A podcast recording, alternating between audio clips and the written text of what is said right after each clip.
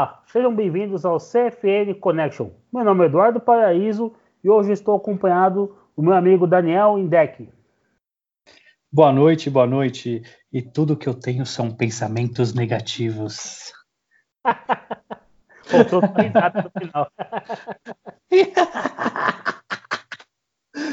Se eu rir muito alto, eu acordo minha esposa. Tem que rir aqui.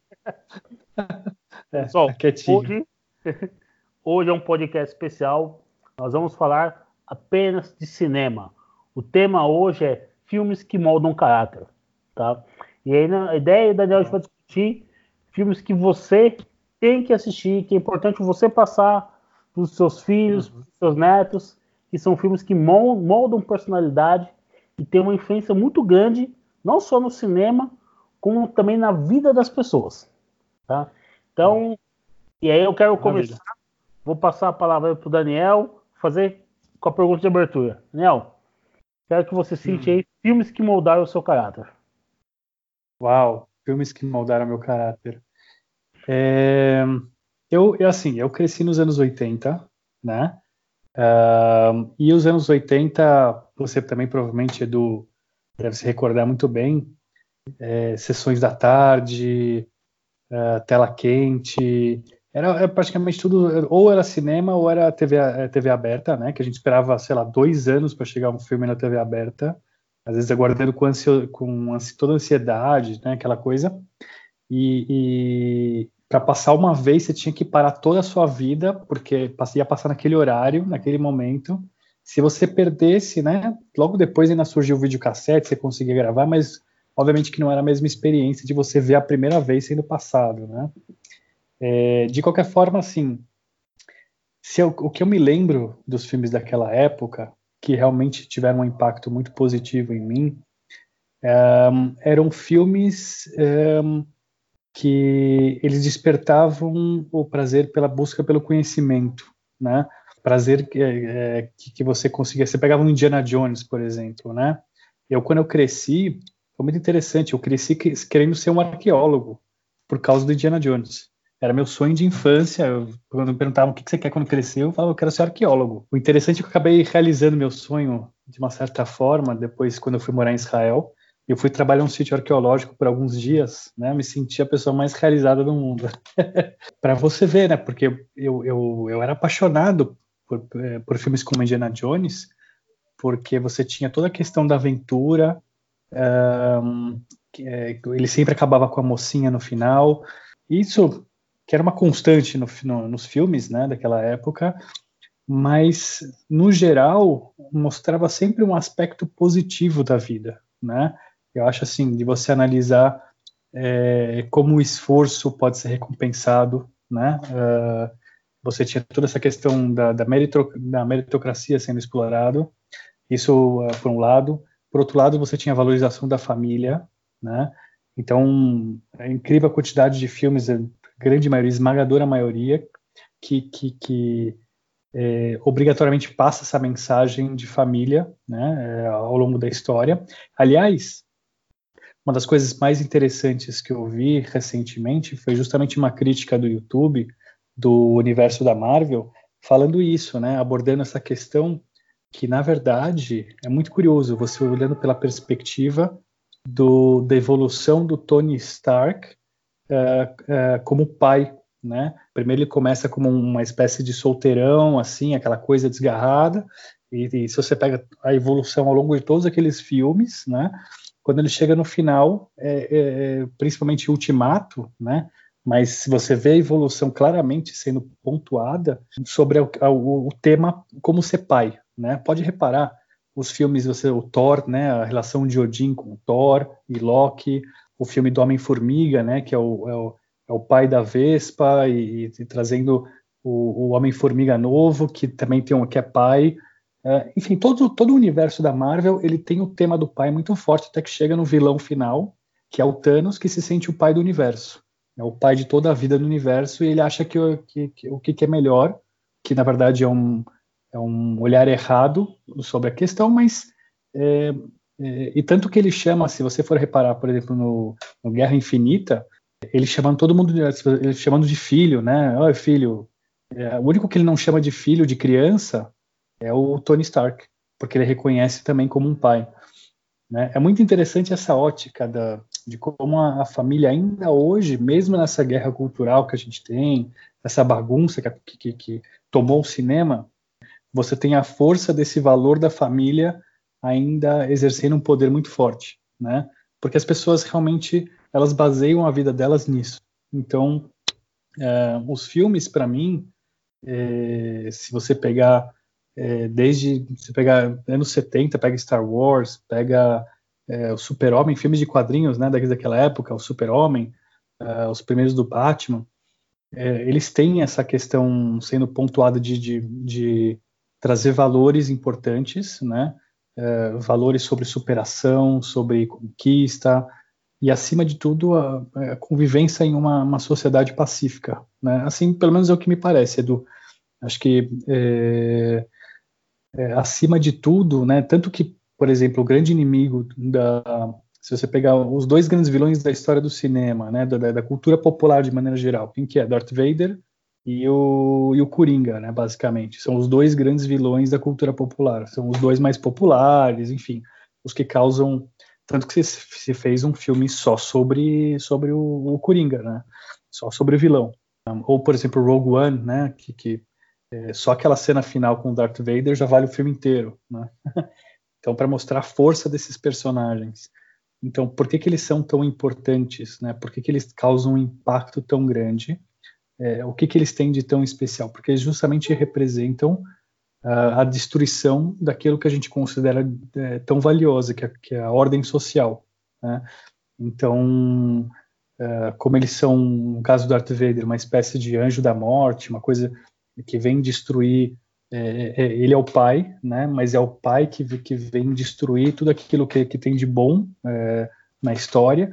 E o Coringa, que é o caos, ele representa o caos, no, no caso do, do Cavaleiro das Trevas, e agora nesse, nesse filme mais novo, que tem a questão da, é, da psicopatia, enfim, mas é, da, que acaba se tornando um símbolo da convulsão social. Eu acho que justamente é, se eu fosse nomear filmes, é, é, a lista é gigantesca de filmes que trazem valores importantes, é, é, mas sempre se atentar para essa ideia que quando você começa a ter os, os blockbusters dos anos 80, lá, no finalzinho dos anos 70 até, é, que nem você citou, me passa justamente essa ideia de que é, são filmes que são feitos para o entretenimento, né, como peças poderosas de diversão, sempre passando aquela mensagem da importância que é viver em uma sociedade funcional, né, onde as coisas é, acabam funcionando da maneira que devem, né? Pega desde Goonies, assim, por exemplo, né, e você tem crianças e não sei o que que estão, digamos assim, combatendo uma é, uma família de mafiosos e no final o poder do amor acaba vencendo, né? Você tem aquele o, é, é, é você tem aquele o, o slot, né? No, no final que, que acaba é, se desvencilhando da família, se junta aos, aos, aos heróis, aquela coisa toda, é, no sentido de, de que essa ideia de que o bem sempre vence, né? Sim. É muito interessante. Então Uh, as pessoas sempre buscaram isso. Se, se mesmo quando você é, tem uma situação em um filme onde o mal acaba vencendo, é, sem, é, o filme acaba caindo no esquecimento, ninguém gosta, ou então existe uma sensação de que você mesmo com isso você consegue tirar algo de positivo, que é um questionamento sobre o que é, né, quer dizer, é um filme que faz pensar o que, é o bom, o que, é ruim de verdade, é, o que, que é o mal nesse caso, né? e assim por diante. Então, é, a lista é gigantesca, do, é, é, dá, dá para citar os filmes de ação, né, que, que pega um Rambo, um Chuck Norris. Acho que a gente pode separar também que assim, nos anos 80. Eu lembro que eu vi, eu separo por categorias, né? Eu vi os filmes de faroeste, aí tinha Sim. os filmes de aventura, né? Que onde tinha Goonies, onde tinha Indiana Jones, Sim. tudo. E tinha aqueles Sim. de ficção científica, Space Opera, onde tinha Star Wars, onde tinha Star Trek também. E uhum. eu, eu, lembro que o primeiro filme que eu vi, a primeira vez que eu fui no cinema, foi para ver o filme Os Irmãos Caras de Pau. tá? Tá. É uhum. com o Jim Belushi, o Dan Aykroyd. E o bacana Sim. do filme, que é assim, o James Belushi, ele é, ele é um ex-presidiário que foi preso, se não me engano, por furto no filme. Uhum. Ele sai da cadeia, o irmão dele vai buscar ele. E aí o irmão dele convence ele a ir no, no orfanato. E, e, lá, quando uhum. eles vão no orfanato, eles percebem que o orfanato tá sem dinheiro, tá passando por necessidade. O rapaz que acabou de sair da cadeia, ele tenta dar o dinheiro pra freira. E a freira fala: Não, eu não vou aceitar seu dinheiro. Isso é dinheiro de roubo, eu não posso aceitar esse dinheiro. Ela começa a reclamar, ela começa inclusive a bater neles. E ele Sim. sai: Não, preciso ajudar essas, essas crianças. Eu quero é, ganhar um dinheiro de maneira honesta. E ele, como tinha uma banda, então a ideia dele é juntar uma banda de blues para fazer um show beneficente, beneficente para arrecadar uhum. para ajudar o orfanato. E, e, o bacana desse filme é que, mesmo contando a história de um, de um ex-presidiário, ele mostra a redenção da pessoa. Ele ensina que valores. Primeiro, da freira não uhum. se corromper de aceitar um dinheiro ilícito. Não Sim. tem aquela coisa assim de, ah, não, ó, tá me dando, eu não quero saber de onde, de onde venho. O importante é me dar. Não. Uhum. Precisa sim ter coerência com seus valores. Se você aceita um dinheiro fruto do crime, você está beneficiando um criminoso. Uhum. Como até o São Tomás de Aquino, né, costuma dizer que você não consegue fazer o bem a partir do mal. Isso é, isso é impossível. E o filme todo é começa uma série de aventuras. Ele vai até achar cada integrante da banda. E ele vai passando uhum. por uma série de apuros. E você vê que ele começa a ter redenção. Ele começa a fazer redenção. E tem uma cena que é inesquecível. Tem, tem muita ação, perseguição policial. Tem carro passando. Na época tinha outdoor, né? Hoje em São Paulo não tem mais. Tinha carro passando Sim. por dentro do outdoor. E eu adorava. Então, esse foi o primeiro filme que eu vi no cinema. Eu né, me apaixonei no, por cinema. Então, eu, eu adoro. Eu sou um fãzão de cinema. Esse ano mesmo que eu tenho ido pouco, mas eu, eu já cheguei aí no cinema pegar a sessão das seis da tarde, assistir o filme, sair do filme às oito, comprar um ingresso para oito e meia para o outro filme e assistir. Dois filmes assim. Caramba. E o cinema é, moldou bastante, tá? Então, acho uhum. que eu vou uhum. começar com o primeiro filme, os, os filmes de Faroeste, tá? Uhum. Do Clint Eastwood. Eu assistia muito quando era pequeno na infância. É o filme de Bang Bang, né? E é engraçado que eu assisti o filme de Bang Bang quando eu saía na rua para brincar com os amigos, a gente brincava do quê? De polícia ladrão. Então é, é sempre assim, brincar, pega, pega o polícia ladrão. Eu, meus primos, então. Numa dessas, o que, que acontece? Hoje, meu primo é policial. Né? Uhum. Aí, isso mostra a importância dos filmes. Um dos filmes que eu considero Sim. mais importante, se não é ver, pode falar bastante dele, que é o Star Wars. Né? Star Wars ele é, ele é um dos filmes mais importantes da história do cinema, porque ele, Exatamente. ele inaugura o blockbuster. Hoje você vê os filmes da Marvel, tudo, o pessoal comprando bonequinho, o pessoal fazendo festa de aniversário com o tema do Homem-Aranha. Isso só existe Sim. hoje por causa de Star Wars, tá? É verdade. O George Lucas, ele criou a história de Star Wars, ele se inspirou em história de lutas japonesas, filmes de faroeste, filmes de ficção científica, filosofia. Uhum. Então, ele meio que fez uma salada. E ele, ele teve a genialidade de conseguir extrair o melhor de cada coisa, tá? Uhum. Quando você olha o Darth Vader, os Jedi brigando, é luta de espada, que é a luta dos filmes de samurai. Quando Sim. você olha ah, o Jedi falando assim, olha, a força está com você, a força está em, to em todo lugar, isso vem do budismo, da, da religião. Sim. Quando, quando você vê a questão que o Daniel abordou agora há pouco, que é o dilema de pai e filho, o dilema familiar, e aí o Star Wars, eu lembro que a primeira vez que eu assisti Star Wars foi numa tela quente, né? Que o falou tinha que assistir naquele horário, você tinha que estar sentado. Eu tinha um problema que eu estudava de manhã, então eu tinha que dormir 10 horas da noite. Então, por uma graça divina, minha mãe deixou eu dormir até mais tarde, porque é 10 horas eu tinha que estar na cama. Tá? Uhum. Mesmo com 12, 13 anos. Não tinha essa coisa de passar a noite na TV. É, é uma disciplina bem rígida. Então eu consegui ver Star Wars. Eu lembro que no dia seguinte, quando eu voltei do colégio, primeira, depois que eu almocei, a primeira coisa que eu fiz foi pegar a toalha, amarrar no pescoço, pegar o cabo de vassoura e brincar com o meu vizinho de Star Wars. Hum. Por, por, motivos óbvios, é o Darth Vader. O que, que eu acho a grandiosidade de Star Wars? ele mostra muito bem a jornada de um herói. E é, ele Sim. mostra situações que a gente enfrenta no dia a dia. Não sei se você também tem essa visão, Daniel. Quando eles fizeram Star Wars, na verdade, assim, eles pegaram, que nem você falou, uma salada, né? Porque o que, que eles pegaram? Eles se inspiraram, por exemplo, no, no Tolkien, né? No, no, no Senhor dos Anéis. Eles pegaram elementos do Senhor dos Anéis, tanto que os, os Ewoks, eles são representação dos hobbits. E você tem vários elementos dessa saga uh, que são porque eles entendiam. Se você pegar o, um Senhor dos Anéis, é uma das maiores sagas uh, da literatura britânica, né, da literatura língua, língua inglesa, e tem uma influência muito grande no século XX, né? Tem gente que fala que, tem, que tem uma, tem uma, faz um paralelo com a, com a guerra, uma, na época de guerra mundial, etc. E tal. Tolkien falava que nem que não, mas tudo bem. Ele o que o Tolkien faz, na verdade, é, é resgatar o conceito de mitologia para a época moderna, né? Ele entendia que estava faltando esse, é, esse elemento de tradição é, nos tempos de hoje, de hoje, né? Então ele resgata a mitologia por meio dessa história do, do Hobbit, né? Do Senhor dos Anéis, depois Silmarillion, etc.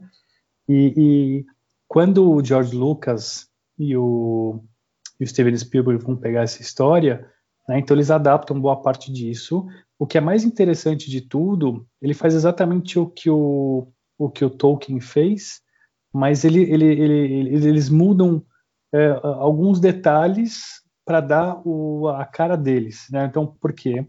O Tolkien, se você for ver, o que, que ele usa? Ele usa, ele usa basicamente dois elementos como pano de fundo. Né? Um que é a religião e o outro que é a linguagem. Né? Ele cria uma língua é, por conta do Senhor dos Anéis. Esse é o elemento de, de, de fundo mais forte que, que ancora, vamos dizer assim, o Senhor dos Anéis.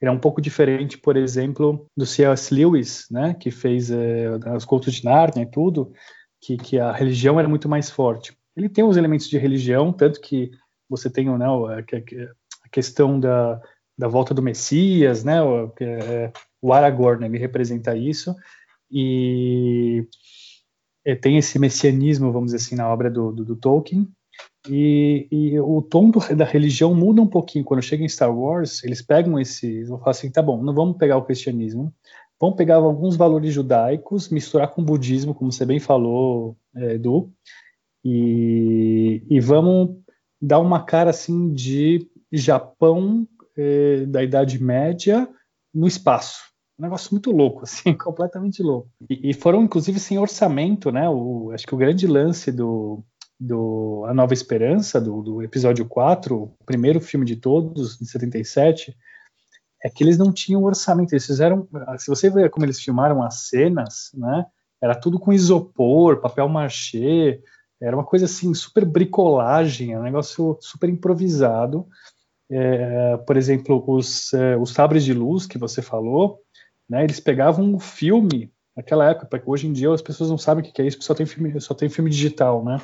Mas pegavam a fita do filme, né? O rolo do filme.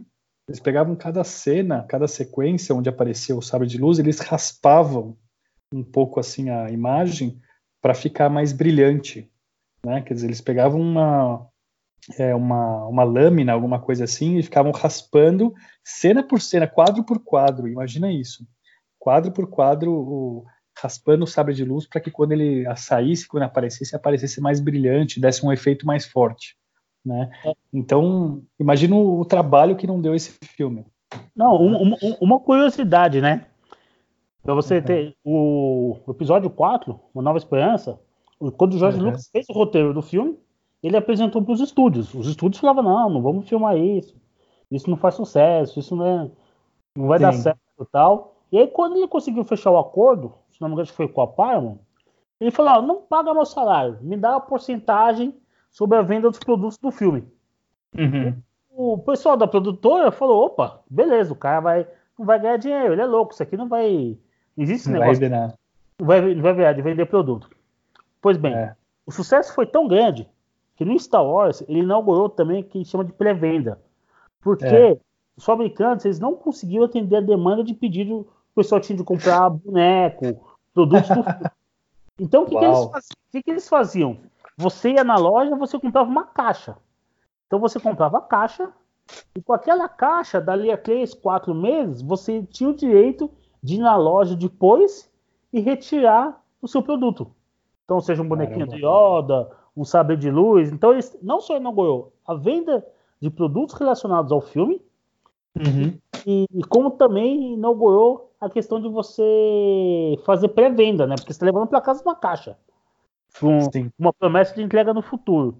E foi também o termo blockbuster, que em inglês significa o arrasa quarteirão, que é aquele filme que a bilheteria o pessoal fazia fila, a fila dobrada a esquina para todo mundo ver.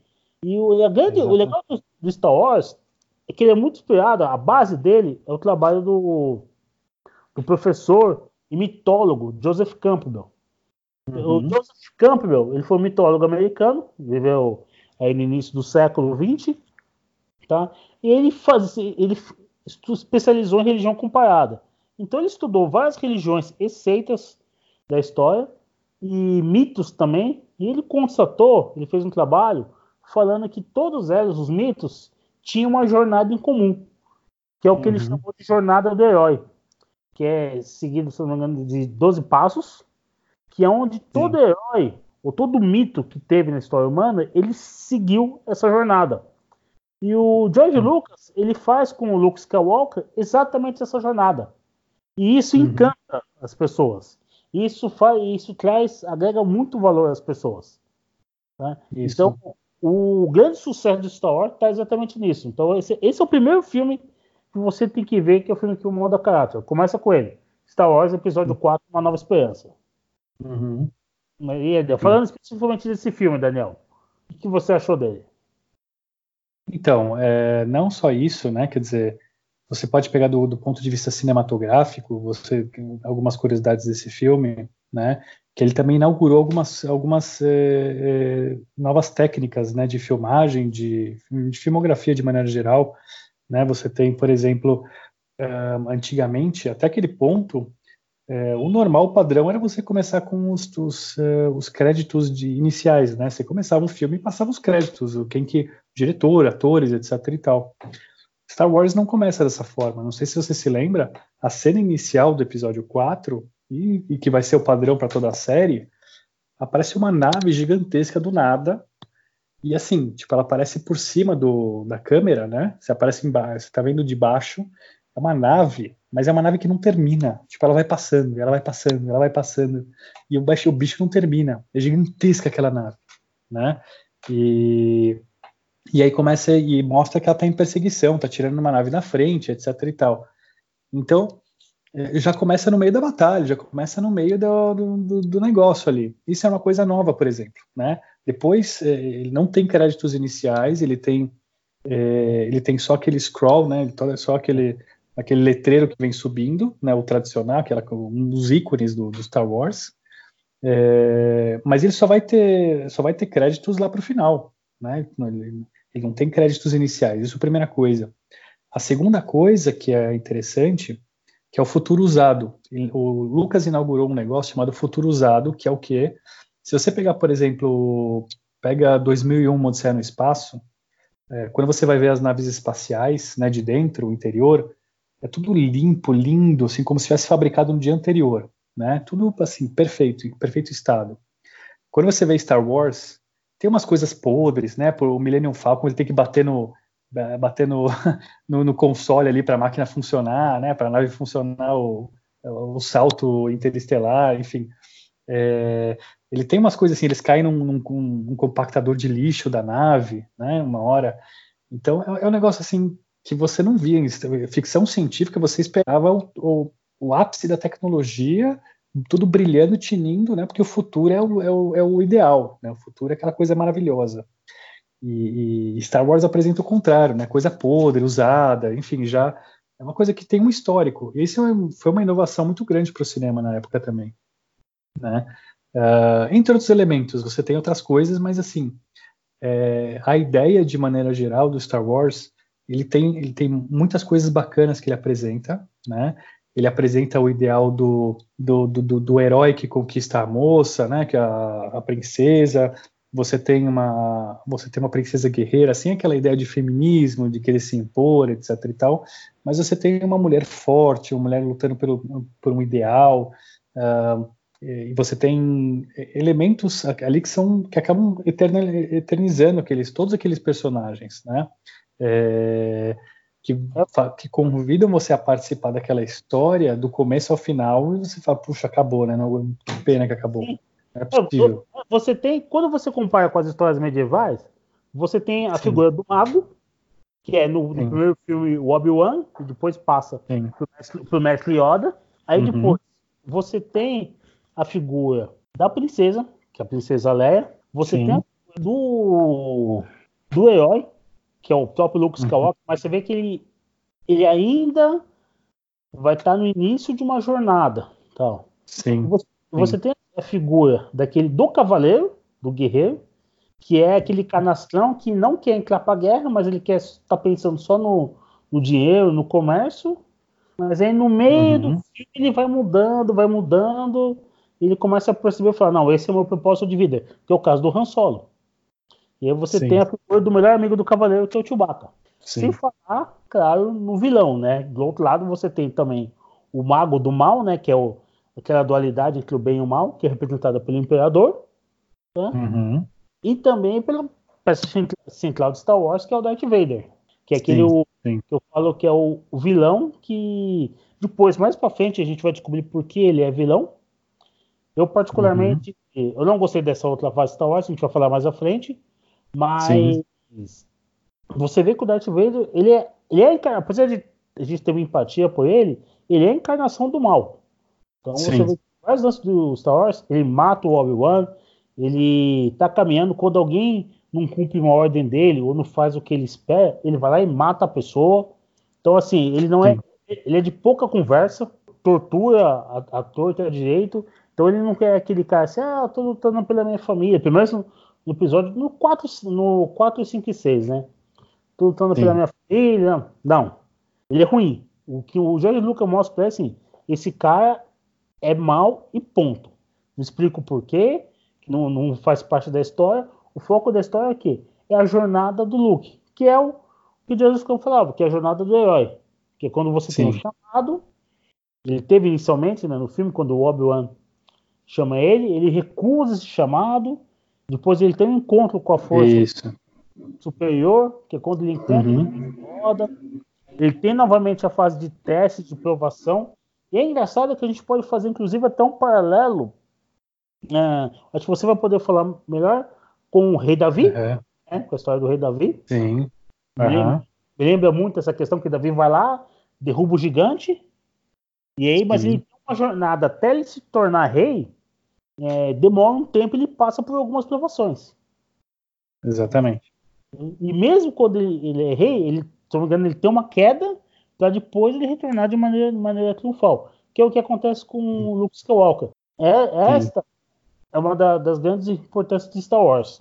Tá? Então esse, esse é o primeiro filme que, que você tem que ver e assistir guardar em casa. Falar, ó, eu preciso. Star Wars é aquele filme que você guarda assim e fala e vira e mexe, você tem que revisitar ele, assistir hum. novamente, porque até como entretenimento é. é sensacional.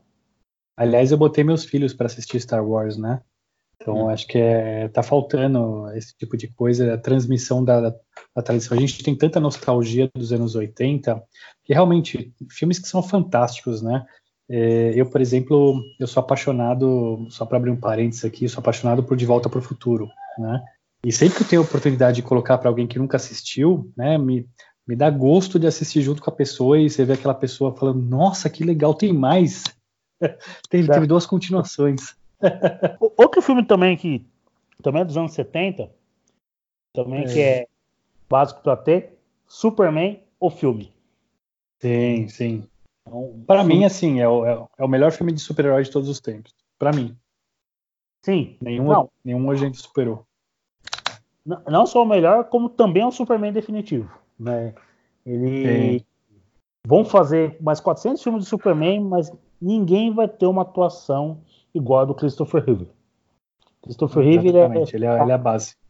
Ele é a base. Ele, o grande, a grande sacada do Superman de 78 é que ele faz o paralelo total com o cristianismo, que é o pai que dá o seu filho como redentor da humanidade. Para ser um exemplo. Sim. Então, o diretor ele focou muito em mostrar o Superman como o cara perfeito, como o Jesus na Terra. Só que, uhum. em compensação, ele criou um alter ego, que é o cara crente, que é o oposto do Superman. Então, ele é atrapalhado, ele é tímido, ele é medroso, enquanto o Superman é totalmente corajoso. Tá? E o filme Sim. vai mostrando muito isso. Você tem, tem uma cena que é magnífica. Se não me engano, não sei se está no Superman ou no Superman 2. Que é quando a, o Superman vai levar a Lois Lane para jantar. E aí, é. só que o Kent também aparece. Que ele, ele aparece justamente para tentar enganar ela, para não, não descobrir que os dois são a mesma pessoa. E aí a, a câmera tá parada, ela vai focando o Christopher Reeve andando como Clark Kent. Aí quando a Lois Lane sai da cena, que ela vai pegar alguma coisa no quarto, ele muda, ele sai, já troca de roupa e volta como Superman. A mudança dele é, é fantástica. Você vê a mudança física dele. Ele muda a expressão, ele muda a ah, forma sim. como ele olha, ele, o tom de voz, a postura corporal. Tá? Então, o Superman, assim, ali, esse filme é o filme do herói definitivo, como você falou, Daniel. É, a atuação do Christopher é emblemática, realmente é emblemática. Eu gosto muito daquela cena em que a Lois Lane morre num acidente de carro. E o que, que ele faz? Ele fica revoltado, o super-homem ele não aceita, então ele começa a girar em torno do, do, do planeta para fazer ele voltar, girar ao contrário para voltar no tempo. Você lembra disso? Lembro, lembro. Cena emblemática. Emblemática. E começa entrando um off do pai dele falando: Ó, oh, você não pode interferir no destino da humanidade. Sim, é... sim. Nossa, cena emblemática, assim. Aliás, ele. Na sequência, né? Porque o Superman são quatro filmes, mas os dois últimos filmes são uma porcaria. O terceiro é para dar risada. O é. terceiro ainda você consegue se divertir. O quarto é, pelo amor de Deus. Não devia ser feito. O Superman é Superman é. 1 e Superman 2. Bom, e você vê que, mesmo como Superman, ele tem algumas vezes que ele estoura, né? Nessa parte que ele volta no tempo para salvar a luz, que é o Sim. sacrifício do amor. E no Sim. Superman 2, quando ele mata o Zod, que ele joga o Zod dentro do, do precipício. O filme Exatamente. não mostra, né? Mas aquilo fica super, super entendido. E a cena também que ele, quando ele vai, quando ele tá no bar, quando ele perde poderes, que ele apanha no bar, ah, mas uhum. aí depois ele volta como Superman, ele bate no cara, quebra o, o a lanchonete, né? Ele deixa o dinheiro para pagar o prejuízo assim do cara. Ah, essa é por minha conta. é, o, o, Superman, o Superman, na verdade, ele é o. É, se você pegar essa questão do, do mito, enfim, que você falou, é muito interessante porque o Super-Homem justamente é uma espécie de semideus moderno, né? É uma mitologia, a mitologia é, do, do século XX, né? E ele representa justamente esse Messias. Então ele obrigatoriamente tem que encarnar tudo que, que é de bom, tanto que assim, é, se você vê os super-homens a partir dali, que eles mostram é justamente o super-homem como referência para a humanidade em termos de valores, né? Ele só pode ser, só pode existir como um, um ser que vai guiar o resto da humanidade. É muito interessante é, como isso é bem explorado, mesmo no, no Retorno do Super-Homem, que é um filme, enfim, muito mal feito, mas ele tem muita ideia, tem uma, uma estética bonita justamente nessa parte em que o Super-Homem ele sai do planeta uma hora, ele olha, ele contempla o planeta Terra, ele ouve o pai dele falando como uma espécie de memória, né, uma, uma voz falando, ele se lembrando, é, no sentido, é, você não vai pertencer a eles, filho, você é, você vai ser uma luz para iluminar o caminho deles. Né? Então, é bastante emblemático nesse sentido de valores é, a quantidade de coisas que ele representa de positivo para todos nós, né? Então, por exemplo, o quarto filme, eu falo, eu brinco, falo que é um, um filme que não, você, você, bem comentou, falou um filme que não deveria ter sido feito. Hum. Mas como é o subtítulo do filme? Você lembra o subtítulo do filme? Não. Super-Homem em Busca da Paz. É justamente essa, porque ele, ele pega, tem uma hora que ele pega todas as, as, as ogivas nucleares que estão pelo mundo, é, ele coloca numa uma rede, ele gira essa rede e joga em direção ao Sol. Né? Então, é, é, porque a gente está falando aí, uh, basicamente, de uma época que é o, o finalzinho da Guerra Fria, né? A gente está falando do final da, das superpotências, né? Da época das superpotências, quando eles assinam um acordo é, para diminuição da, da, ameaça nuclear, podiam destruir o mundo é, não sei quantas é, centenas de vezes, então eles reduzem um pouco disso, etc. E tal. É um, é uma, um indício de que está caminhando para a paz. Então existia um sentimento que o filme capta isso, vamos dizer assim, ele tenta traduzir como, como um sentimento que, que, a humanidade perseguia naquele momento. O super-homem ele tem que incorporar isso, né? Ele tem que demonstrar isso. Ele falou, eu, eu sou a paz, né? Quer dizer, essa ideia de que vamos é, acabar com essa história, vamos, vamos reduzir a, é, a violência, vamos acabar com as guerras. É uma, é uma época nova, né? Vamos acabar com tudo isso e, e, e o Super-Homem ele, ele, traz isso para a tela, né? Que já vinha sendo um tema nos quadrinhos, etc. e tal, mas uh, como como representante máximo dos super-heróis, o primeiro dos super-heróis, né? Que inspirou todos os outros. Então era importante que eh, ele de uma certa forma trouxesse de, de, maneira mais explícita, né? E que vai influenciar também os filmes de, de super-heróis a partir dali. O, outro lance que eu gosto bastante também do filme do Superman é que apesar de todo o poder dele que ele tem, você vê que ele não usa isso em vantagem pessoal, tá? Então você vê que ele vai trabalhar, ele vive, tenta viver a maior parte do tempo como um ser humano normal, ele se relaciona com a luz a maior parte do tempo como um, homem comum do dia a dia, inclusive da, você dá boas risadas né, com, as, com as atrapalhadas que ele faz. Ele leva esporro do chefe. Então, então, em nenhum momento, ele tenta levar vantagem pessoal. E o que, que, ensina isso? É você lidar com grande poder, né? Se você tem Sim. hoje uma grande responsabilidade no trabalho, ou se você tem muito dinheiro, é saber lidar com isso e não usar para levar vantagem pessoal. O Superman, o filme do Superman hoje, é muito bom para mostrar, principalmente para os nossos políticos. Para você. Uhum. Ó, vocês têm muito poder, calma, usa para o bem. Não, não usa para vantagem. Então, esse é o famoso lema do, do Homem-Aranha, né? Grandes poderes é. vêm com grandes responsabilidades. Ex exatamente. E o que, é, o que é interessante, porque se você pega, por exemplo, o Super-Homem mais moderno, pega Super-Homem versus Batman, né? Que é, é, existe uma, digamos assim, eles tentam, eles indicam é que assim, para quem é fã dos quadrinhos, existe toda uma, uma, série, uma série chamada Injustiça que o, o Coringa consegue enganar o Super-Homem, fazendo com que ele sem querer mate a Lois Lane que estava grávida dele, né? Tipo, ele mata a esposa e o filho, vamos dizer assim.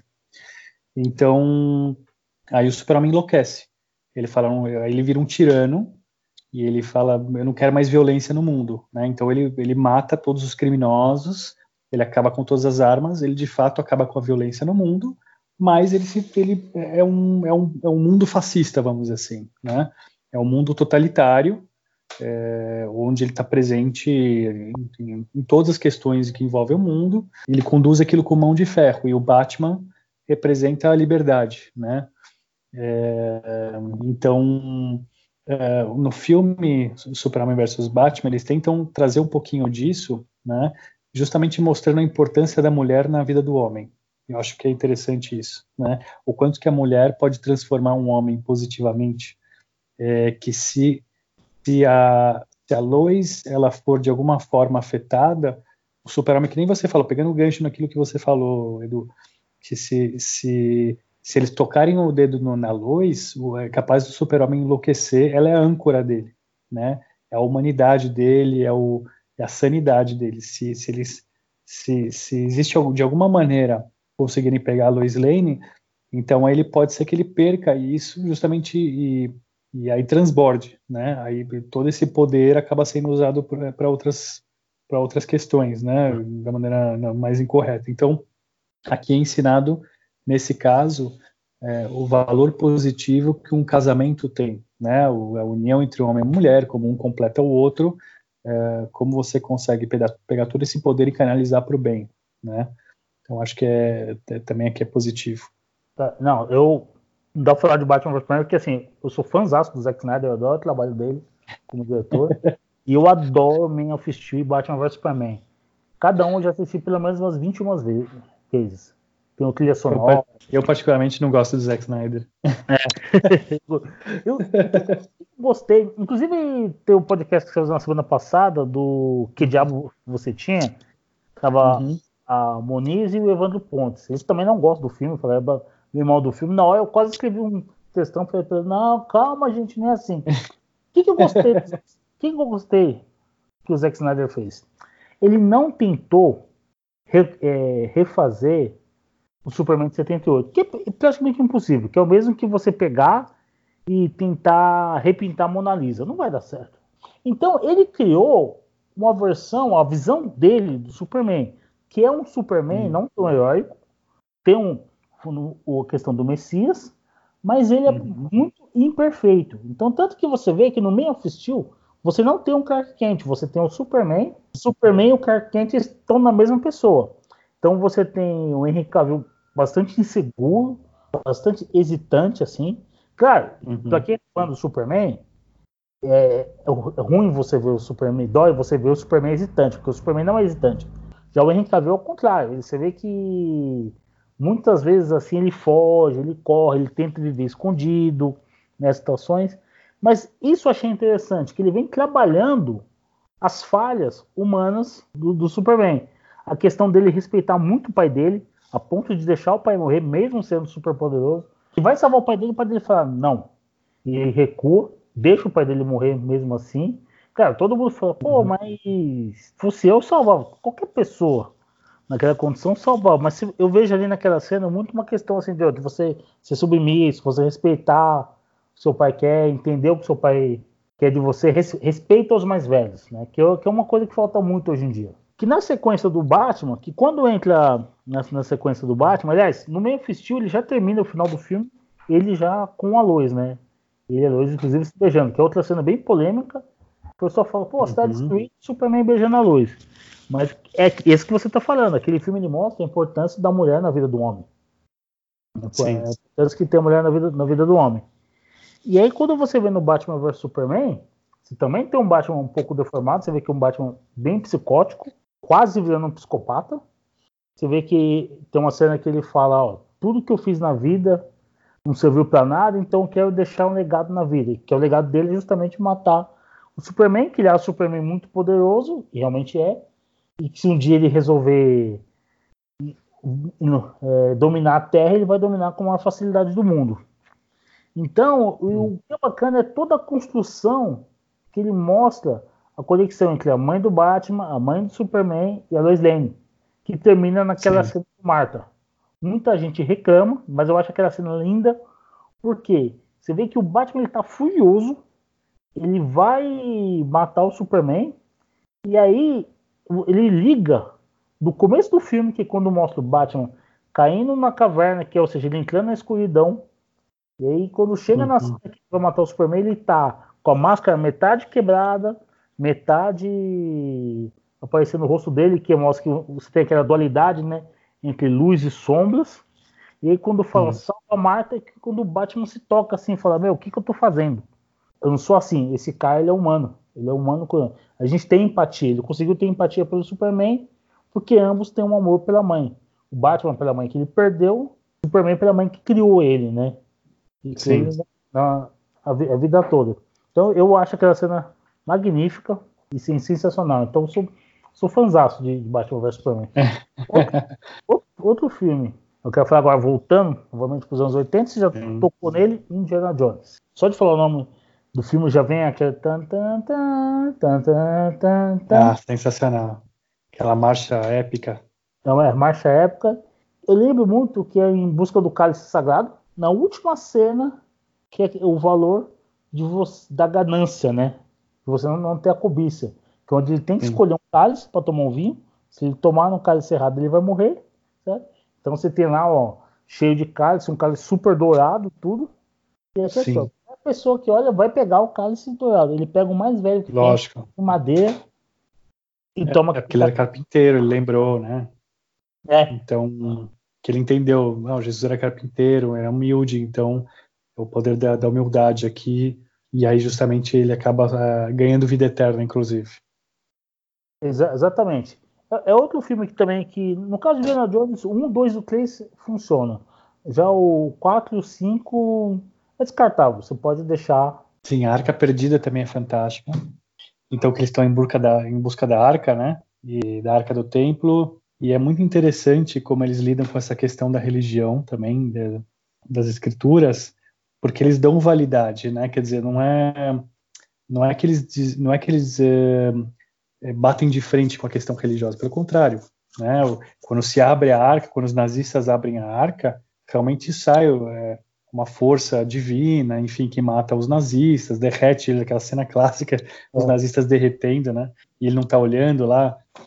E é, tem aquela questão da quando ele cai no ele cai num lugar cheio de cobras também, que as cobras não tocam nele. E, e no final, para mim, acho que é praticamente a cena mais emblemática desse da, da Arca Sagrada é no final, quando eles vão é, trazer para o museu a arca, perdem a arca, né? Se perde no meio de um, um depósito que é gigantesco, assim, interminável, e tipo, eles nunca vão conseguir encontrar ali naquele, no meio daquele negócio lá.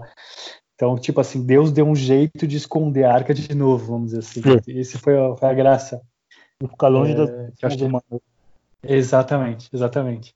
Né, ele deu um jeito de se perder ali de uma forma que nem nos próximos mil anos vão encontrar. Então, acho, acho muito bacana como, como lidar respeitando o material fonte, vamos dizer assim, né?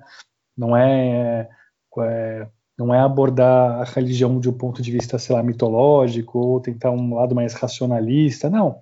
Você vai abordar a religião, vamos mudar do ponto de vista religioso, ponto. E achei bem bacana isso. Então, é, o Indiana Jones tem um pouco desse lado muito interessante que você falou do Clark Kent, do, do Super-Homem, que ele é um professor universitário, né? Então você começa a ver ele no comecinho, ele está dando aula, e as pessoas não estão nem aí, tá todo mundo dormindo na aula, ninguém quer saber. ele é um professor que não tem muito sucesso, não chama muita atenção. Você fala, pô, quem é esse cara, né? Aí, é. É, é, daqui a pouco ele recebe a missão, aí começa a jornada do herói, né? Quer dizer, isso é muito bem explorado também aqui, né? E ele resiste, tem todo aquele fator, né, de resistência, até que uma hora ele não consegue dizer não. Ele é, ele é levado à força, praticamente, a aceitar a missão, né? E aí tem toda aquela jornada que vai transformar ele, enfim, tem o arco, né, do, do personagem. Então, é um filme realmente que marcou, um filme não, uma série de filmes que do Indiana Jones que, que marcou a época, tanto que fizeram depois, é, teve é, série de TV com mostrando né, o Indiana Jones jovem, teve, teve coisas derivadas, gerou todo um todo uma, um nome em cima disso. Eu gosto muito assim de Indiana Jones, sempre que eu posso eu revejo novamente. Agora mudando um pouco, saindo um pouco do filme de aventura, tem alguns uhum. filmes mais sérios que não são tão para criança, então cuidado aí, não mostre para o seu filho, mas para adolescente é bom ele ver. Charles Bronson, Desejo de Matar. Uau. Eu lembro que eu adorava Desejo de Matar. Eu lembro quando eu tinha 10, 12 anos, minha mãe não deixava ver. Comecei a ver Desejo de Matar quando eu tinha 15, 16 anos. E o bacana do Desejo de Matar, o que, que ele conta a história? Conta a história de um cara normal que tinha uma família, só que morava numa Nova York muito violenta. E é interessante que o filme retrata que nos anos 70, Nova York ela é realmente bastante violenta. Tá? Não chegava a ser tão violenta quanto é o Brasil hoje, mas os padrões de um país civilizado é muito violento, inclusive tinha uma Cracolândia. E a, família, e a família dele é morta. Então o Charles Bronson ele perde a, mulher, perde o filho, ou seja, ele perde sua referência, né? E, ele parte para vingança. Então o desejo dele ele parte para acabar com a criminalidade. Então ele não pode ver um bandido que ele mata. O justiceiro. O, o, o justiceiro. Mas o interessante é que mesmo sendo um justiceiro, você uhum. percebe que ele tenta fazer o bem, ele só mata criminoso, ele não parte para aquele lado assim de fazer justiça por dinheiro, fazer Sim. justiça para bem. Não. Uhum. Ele, ele, quer acabar com o crime. E aí tem Sim. cenas assim icônicas, né? Tem uma que uma mulher está quase sendo estuprada por uma gangue. E aí ele chega sempre com aquele 38 dele ali, vai lá e mata a gangue. Cena dele no metrô, falando sentado, né? Vendo, o pessoal vai tentar uhum. assaltar ele ele mata. Então, assim, o Desejo de Matar, se não me engano, acho que tem cinco ou seis filmes de Desejo de Matar. São, é imperdível. É um filme que eu recomendo. Ele vai ensinar muito essa é. questão assim, do que ocorre com uma pessoa é. quando ele perde a família dele. Eu vou dizer o seguinte, Edu, é uma, é uma recorrência, inclusive, também no cinema, assim como a gente fala da importância da família, a importância da valorização da paz, a importância também, nesse caso, como esse filme mostra, da busca pela justiça, né? A justiça como um valor básico da humanidade, né? De formação humana. Né? Então, é, o que é certo é certo. Então, mesmo que ninguém faça isso, né? Então, aquilo é demonstrado no, no cinema, assim, de um lado ao outro, desde desenho animado até filme de comédia, filme de terror, enfim, a justiça como valor inegociável, né? Então isso é fundamental. Então toda vez que você vê que, que inclusive é, é tirado das escrituras praticamente, né? Você tem uh, quando você tem a questão por que, que Sodoma e Gomorra foram destruídas, né? é, para nós judeus, é, não foi. Você tem a questão da perversão, mas assim, o que é mais importante que isso, né, para os judeus, a tradição, por que essas cidades foram destruídas é porque os sistemas, é, os sistemas legais, os tribunais eram corruptos, né? Se a base legal de um país, se o sistema judicial de um país não funciona, ele não tem por que existir. Essa é a moral da história aqui. Olha a força da mensagem, né? Quer dizer, que você está vendo hoje em dia essa, toda essa discussão né, com a questão do STF, o judiciário, prestar contas e ser democrático, etc. e tal, e ter algum tipo de contabilidade, de contabilidade, né, de, de, de resposta para a sociedade, né? Então, isso na verdade tem pelo menos aí 4 mil anos, né? Uh, e o cinema espelha muito bem isso, né? Na justiça a todo custo, inclusive, como um ideal. E é que vem o Charles Bronson, vem depois tem também o, o, Chuck Norris, tem o Rambo, né? O Rambo tem aquela questão, o primeiro filme do Rambo é bárbaro, é, é fenomenal, né? Que é justamente ele na ele voltando para os Estados Unidos depois da Guerra do Vietnã, né? É, e ele vê injustiças na, na, no país dele e ele começa a tentar corrigir aquelas injustiças, né? Quer dizer, ele é o, ele é o soldado que nunca terminou a guerra. Então é fantástico isso, ele ele fala assim, poxa, eu vou para outro lado do mundo, eu, eu detono com um lugar inteiro, mas aí quando eu volto tem um monte de coisa errada aqui também. Não pode ser assim, né? É, então, é, é, o, é, o, lobo justiceiro, né? Aquela coisa, enfim, do, do, do herói lutando por justiça. Então, que é um, é um, tema bastante recorrente no cinema. Também é bacana, você consegue fazer uma lista enorme de filmes aí que, que tratam desse tema. Não, tem. Inclusive, tem o mais famoso dele que é o, o Justiceiro, né? Tem um filme tem. que não foi tão bem no cinema, tudo, mas tem a série atual da Netflix, que é sensacional. Na verdade, eles tentaram duas ou três vezes. Tem acho que dois ou três filmes que eles tentaram. É, tem um com o Dolph Lundgren. É, então ele, um com o Dolph... Esse com o Dolph Lundgren é, assim, aquele filme que você olha pra ele e fala, meu, não precisava ter feito. Eu, eu gosto do Dolph Lundgren. tem um outro tem um outro, eu esqueci o nome do ator, é, que eles também tentaram, é, não deu muito certo. O que é interessante é que eles pegaram o ator alguns anos depois, eles fizeram um, um, um filme feito por fãs, né? Um, é, é, é um fan-made movie, um, um curta-metragem, né? Que os, os, fãs fizeram, deram o roteiro e ele ele realmente atuou naquilo como justiceiro. É muito interessante. É um filme de sei lá cinco minutos. E é bem bacana como esse filme, esse curta-metragem, acabou sendo melhor do que o longa que ele fez é, nas telas. Ah, tá aqui o nome, Thomas Jane, nome do ator, 2004 esse filme. Ó, oh, boa. Não, mas é, não, realmente, é engraçado ter alguns fan, fan movies que ficam bem melhor do que o, a versão que o diretor faz.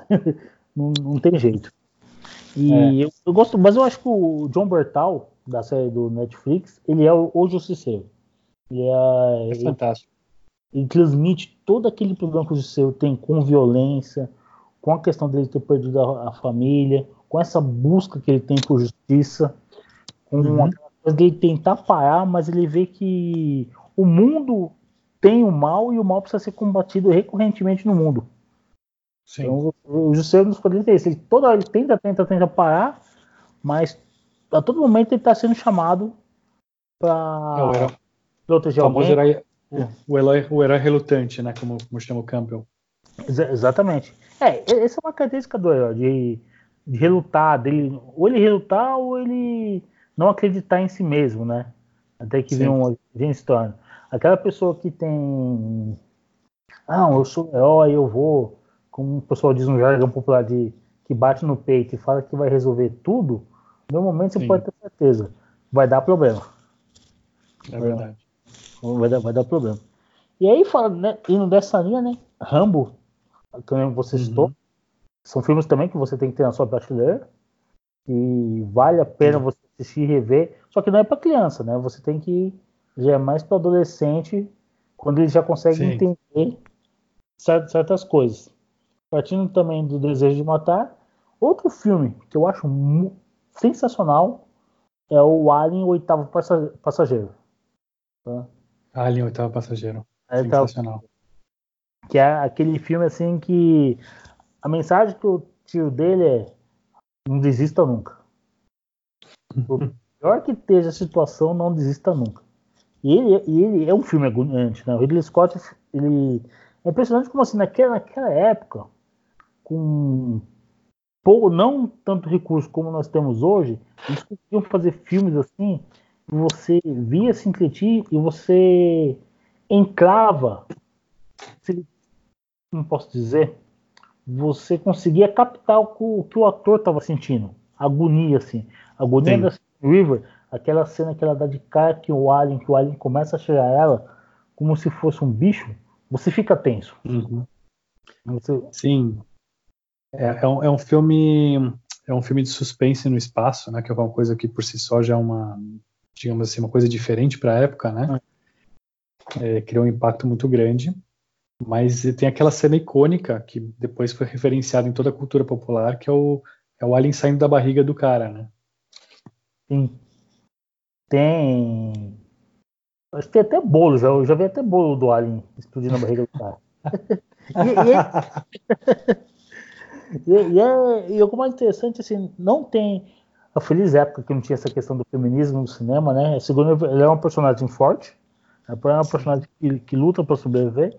Depois no filme da praticamente uhum. dando spoiler, né? Ele é quase a única sobrevivente do filme, uhum. mas não tem assim, não precisa rebaixar o papel do, do homem, não precisa falar, ah, a mulher é mais forte, o homem é mais fraco. Não, tá tudo no seu lugar, tá?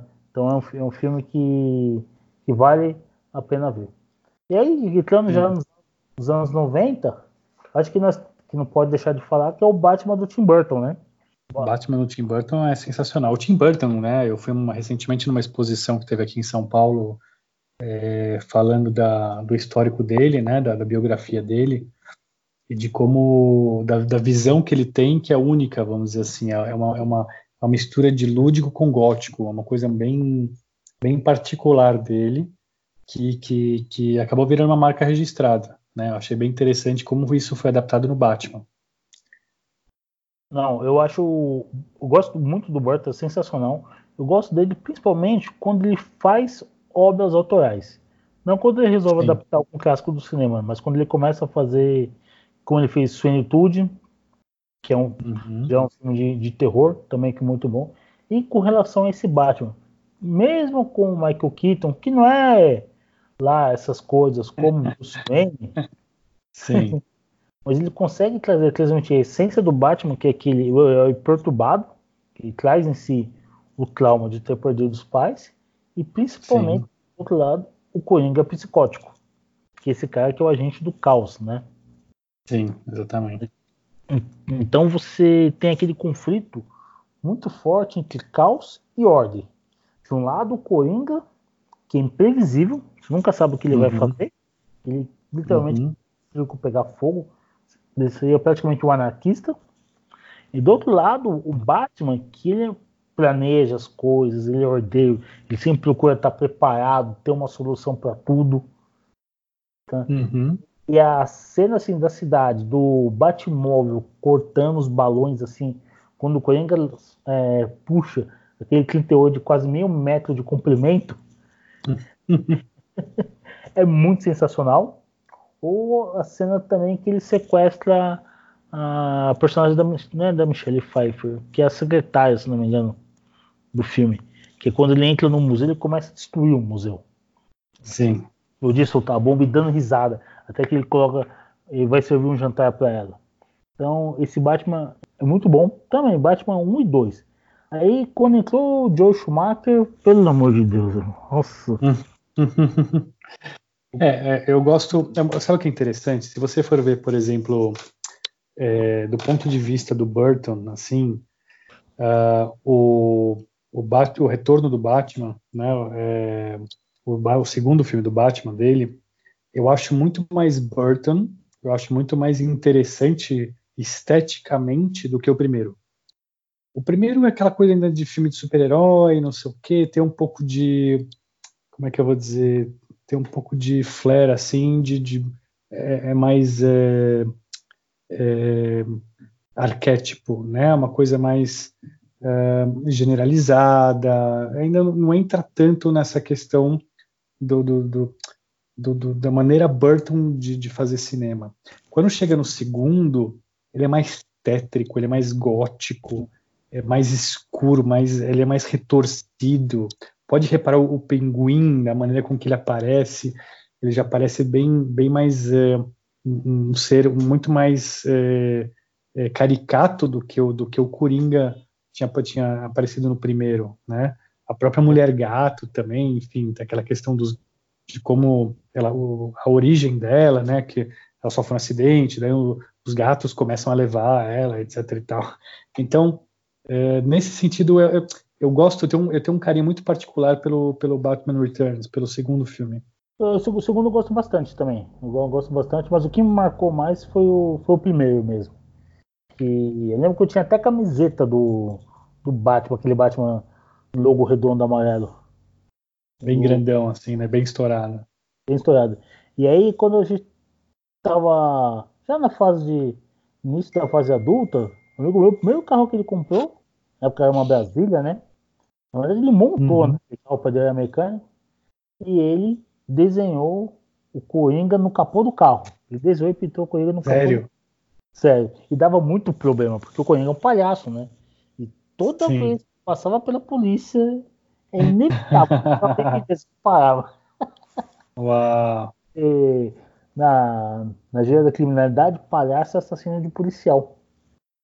Então, e, daquela época não é que nem hoje, né? Hoje a polícia. Sabia disso. É, palhaço. Toda vez que a tatuagem de palhaço, é, normalmente é. bandido que mata policial, ele faz a tatuagem de palhaço. Interessante. Então, policial odeia gente com tatuagem de palhaço. A Arlequina é um problema hoje em dia. Porque a mulher adora a Arlequina, muita gente faz tatuagem da Arlequina tudo e ela lembra um pouco de palhaço, né?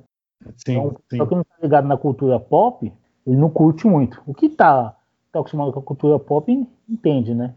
Mas hoje mudou um pouco o perfil. Daquela época o perfil da polícia era o cara do Rambo da favela naval, né? Juiz, juiz executor. Então. então não é um. Juiz Dredd, praticamente é, um juiz Dredd. Juiz Dredd. Então no, nos anos 90 não era tão legal assim você provocar um policial, verdade. Falando de policial, é. Eu queria pegar o gancho para falar de um, de um, dos meus filmes favoritos de todos os tempos. É, já que você comentou aí de um filme que te marcou bastante, eu quero falar de um filme que me marcou bastante. Se você entrar, e não só eu, né? Porque se você entrar no IMDB, né, naquele site que é especializado em filmes, olhar é, a votação popular, quais os filmes que as pessoas mais deram nota alta, né? As notas mais altas de todos os tempos. O filme mais bem ranqueado que as pessoas mais deram é, boa nota, foi um filme que para mim é um dos melhores também de todos que é Um Sonho de Liberdade.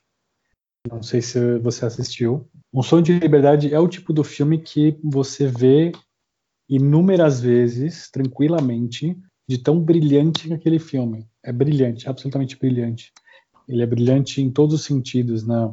o roteiro em si é fantástico, a direção é bárbara, a atuação, é, principalmente do Morgan Freeman, é soberba, né? Para variar um pouco, porque o Morgan Freeman é, é para mim, é um dos melhores atores da, da nossa geração. Então, assim, é, é, é, um filme que realmente marcou a época, né? É, por incrível que pareça, eu não consigo tirar da minha cabeça o nome daquela, daquele vilarejo mexicano que eles ficam citando no filme, né, Zihuatanejo. É, até hoje eu fico, eu fico lembrando daquilo. Não serve para nada, mas é, é, é, como, é como um ideal, né, o, é, digamos assim, o objetivo é, que, que, que, que segura eles durante toda aquela jornada infeliz que eles têm, todo aquele sofrimento, toda aquela é, é, aquele momento difícil de, vida que eles estão vivendo, né? E que segura eles, né? Que é, vai um pouco naquela ideia de, da logosofia lá do é, é, como ele chama é, o doutor é, Frankl, Viktor Frankl, né? Que ele fala que ele estuda sobre o sentido da vida, né? Que ele tem um livro que escreveu o sentido da vida. A logoterapia. E ele fala isso, exatamente. Ele fala qual, é, como, quando que você sabia que o cara ia viver no campo de concentração ou ele morrer, não campo de extermínio, na verdade. Hum. É, porque ele era sobrevivente de um campo de extermínio. Então ele, ele, ele olhava em volta as pessoas, ele sabia é, por que, que algumas pessoas não duravam e outras duravam mais e, e, muitas acabaram inclusive sendo resgatadas no final, como é o caso dele. Ele falava o que segurava essas pessoas vivas era algum tipo de propósito real ou imaginário é, a qual elas se agarravam e com a qual isso dava motivação para elas seguirem em frente, né? Então, um sonho de liberdade ele bate nessa tecla, né? De, é, por pior que esteja a situação, obviamente não é um caso de um campo de extermínio nesse filme, mas é uma prisão, né? E é uma prisão injusta, inclusive. Eles fazem questão de mostrar. É, que foi um caso injusto e, e como aquela pessoa que é inteligentíssima, etc e tal, tem que passar por o personagem principal, tem que passar por toda aquela toda aquela história é, para poder para poder ter a redenção, né? É um filme sobre redenção pessoal e poder se, se agarrando justamente nesse sonho de um lugar idílico na Terra onde ele não vai ter problemas, é, que é aquele vilarejo é, mexicano no litoral, aquela praia é, paradisíaca, que, que no final ele consegue chegar, né? Eu acho que é bárbaro esse filme, marca muito porque justamente tem uma mensagem muito poderosa, tem um valor fantástico, que é da insistência, da resiliência, o valor da liberdade, a importância da amizade. Tem, enfim, é, é um conjunto poderoso de, de, de valores que, nessa mensagem que é apresentada dentro desse contexto de redenção pessoal, né? Então acho que é um, é um filme que eu, eu recomendo sempre. Obviamente é um filme um pouco mais adulto, é um filme que ele não é para crianças, enfim, é, mas uh, é um filme absolutamente bárbaro. Você falou do ponto aí, né, de redenção. Um filme que me lembra muito, filme de redenção, é Rock. rock. A, série Rock é muito isso, né? Uhum. Ele não é um filme Sim. assim. Ele mostra o mundo real, que é onde você apanha, apanha, apanha, apanha. E se uhum. você suportar a dor de. E se você vai aguentar a porrada, aí uhum. é, você vence. E onde você tem que saber superar, que não adianta que não, é, não vai vencer o mais forte, vai vencer aquele que aguenta apanhar. Uhum. E eu acho o rock fantástico, né? Ele já é muito diferente aí do, do Sonho de Liberdade. Ele é, eu acho que nem sei se classifica o rock como filme de drama, porque ele, né, ele, não é de ação, né? Não tem a ação propriamente dita. É, é, mais sobre um, a vida de um boxeador que tem que treinar para superar uhum. isso. É, rock é assim, ele tem que dar tudo de si, o melhor dele, para poder superar um, um desafio, um desafio que é enorme. Eu acho que o Stallone ele é mestre em fazer esse tipo de filme. Esse tipo de filme que dê essa mensagem que vem desde Rambo, Rock, você pega Stallone Cobra. Uhum. Então, aquela frase épica, né? O crime é a doença e eu sou a cor. Bárbaro. Bárbaro, velho. Eu tinha. E então é, é sensacional. Stallone sempre fosse um fanzaço dele. A música do rock são músicas. Engraçado que esses filmes ele sempre tem músicas que te marcam também. São Sim. sempre marca. A trilha também é um componente fundamental no cinema, né? Sim. E como você falou, você, chegou a citar o John Williams, né? Então, o elemento fundamental que é a trilha sonora, né? É, você citou bem aí, citou o John Williams mais cedo. É, quem não se lembra de pelo menos aí umas três de cabeça, umas três trilhas do, do John Williams, que não só te fazem lembrar do filme, mas te traz inclusive a sensação de você estar tá assistindo o filme, né? E estar tá curtindo aquele filme de novo, né? Então você falou uh, Indiana Jones, e você parece que está na, na, você tá naquela cena acompanhando Indiana Jones é, fugindo da bola de pedra, né? Correndo atrás dele, é, ou ele, é, enfim, entrando em algum templo perdido, alguma coisa assim. Então você é, é, a trilha tem esse poder de te envolver, né, de contar uma história, inclusive. É, Guerra nas Estrelas, De Volta para o Futuro, são trilhas assim. Mesmo você pega, por exemplo, dependendo do caso, até filme de comédia, se for bem feita a trilha, é, pega, por exemplo, um, é, um Tira da Pesada, né, com o Ed Murphy. Quem não se lembra da trilha, né, daquela época, quem é daquela época, né, Beverly Hills Cop, que também uma trilha que marcou a época, enfim, todo mundo se lembra da trilha e já te põe no clima, né? Já te, te faz rir, né? Com Ed Murphy no, ápice da carreira, que era aquele que era aquele policial de Chicago, a cidade violenta, que vai parar em Beverly Hills, né? A cidade de Playboy, não sei o quê. E é fantástico. É, também um filme super bacana, mas para mostrar como a trilha marca, né? A trilha sonora. Então você fala do Danny Elfman também, você tem o quem mais? Você tem é, compositores fantásticos. Hans Zimmer, lógico. Você que você que, tem que curte Batman vs Superman, né? É, Batman. É, Não, é... Mas é que a melhor trilha do Hans Zimmer é do filme O Gladiador. O filme O Gladiador é, é, é sensacional. É, um, é, assim, o John Williams, o John Williams é incomparável, né? Ele para trilha uhum. cinema, se você pegar, você vê as músicas que ele faz, assim, é o que você falou, marca. Se você tá num dia triste, assim, põe John Williams pra tocar. É inevitável como seu astral. Tem, tem. Ele tem uma habilidade pro épico, né? É sensacional. É o, mesmo você pega o tubarão, né?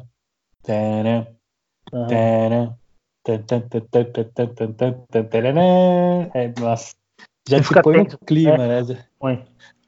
Ele, ele, é ele, sabe, ele, sabe, mexer com a psique humana assim, através da música. Exatamente.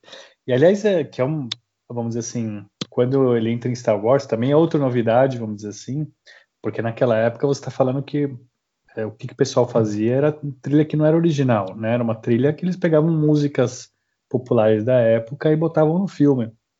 Imagina você arriscar, você vai fazer um, imagina, você vai fazer um filme espacial é, sem, sem, sem orçamento, né? Ninguém quis apostar no filme, eles fizeram o que eu falei, esquema fundo de quintal. E você, não só isso, mas você fala assim, eu vou arriscar ainda mais, né? Vou aumentar a aposta, né? Vou fazer all-in. Eu vou, é, em vez de pegar músicas conhecidas, populares, eu vou, eu vou trazer trilha clássica, que era uma coisa que não era usada no cinema não sei quanto tempo, não sei quantas décadas. Né? As pessoas já não faziam mais trilha clássica, né? É, com instrumentação, com toda aquela coisa orquestra. Não tinha, não, tinha, não era uma coisa, era mais um filme de ação, um filme no espaço, está louco. Então também é outra aposta pesada, entendeu? Não, o Star Wars foi assim, foi aquele tiro no escuro que acertou o alvo em cheio. Sim. Tentar fazer 500 vezes de novo algo semelhante não, não consegue. E talvez, numa escala um pouco menor, consegue fazer algo assim, que é o James Cameron, que esse realmente tem a mão para contar uma história. Você pega o Titanic um filme espetacular. 22.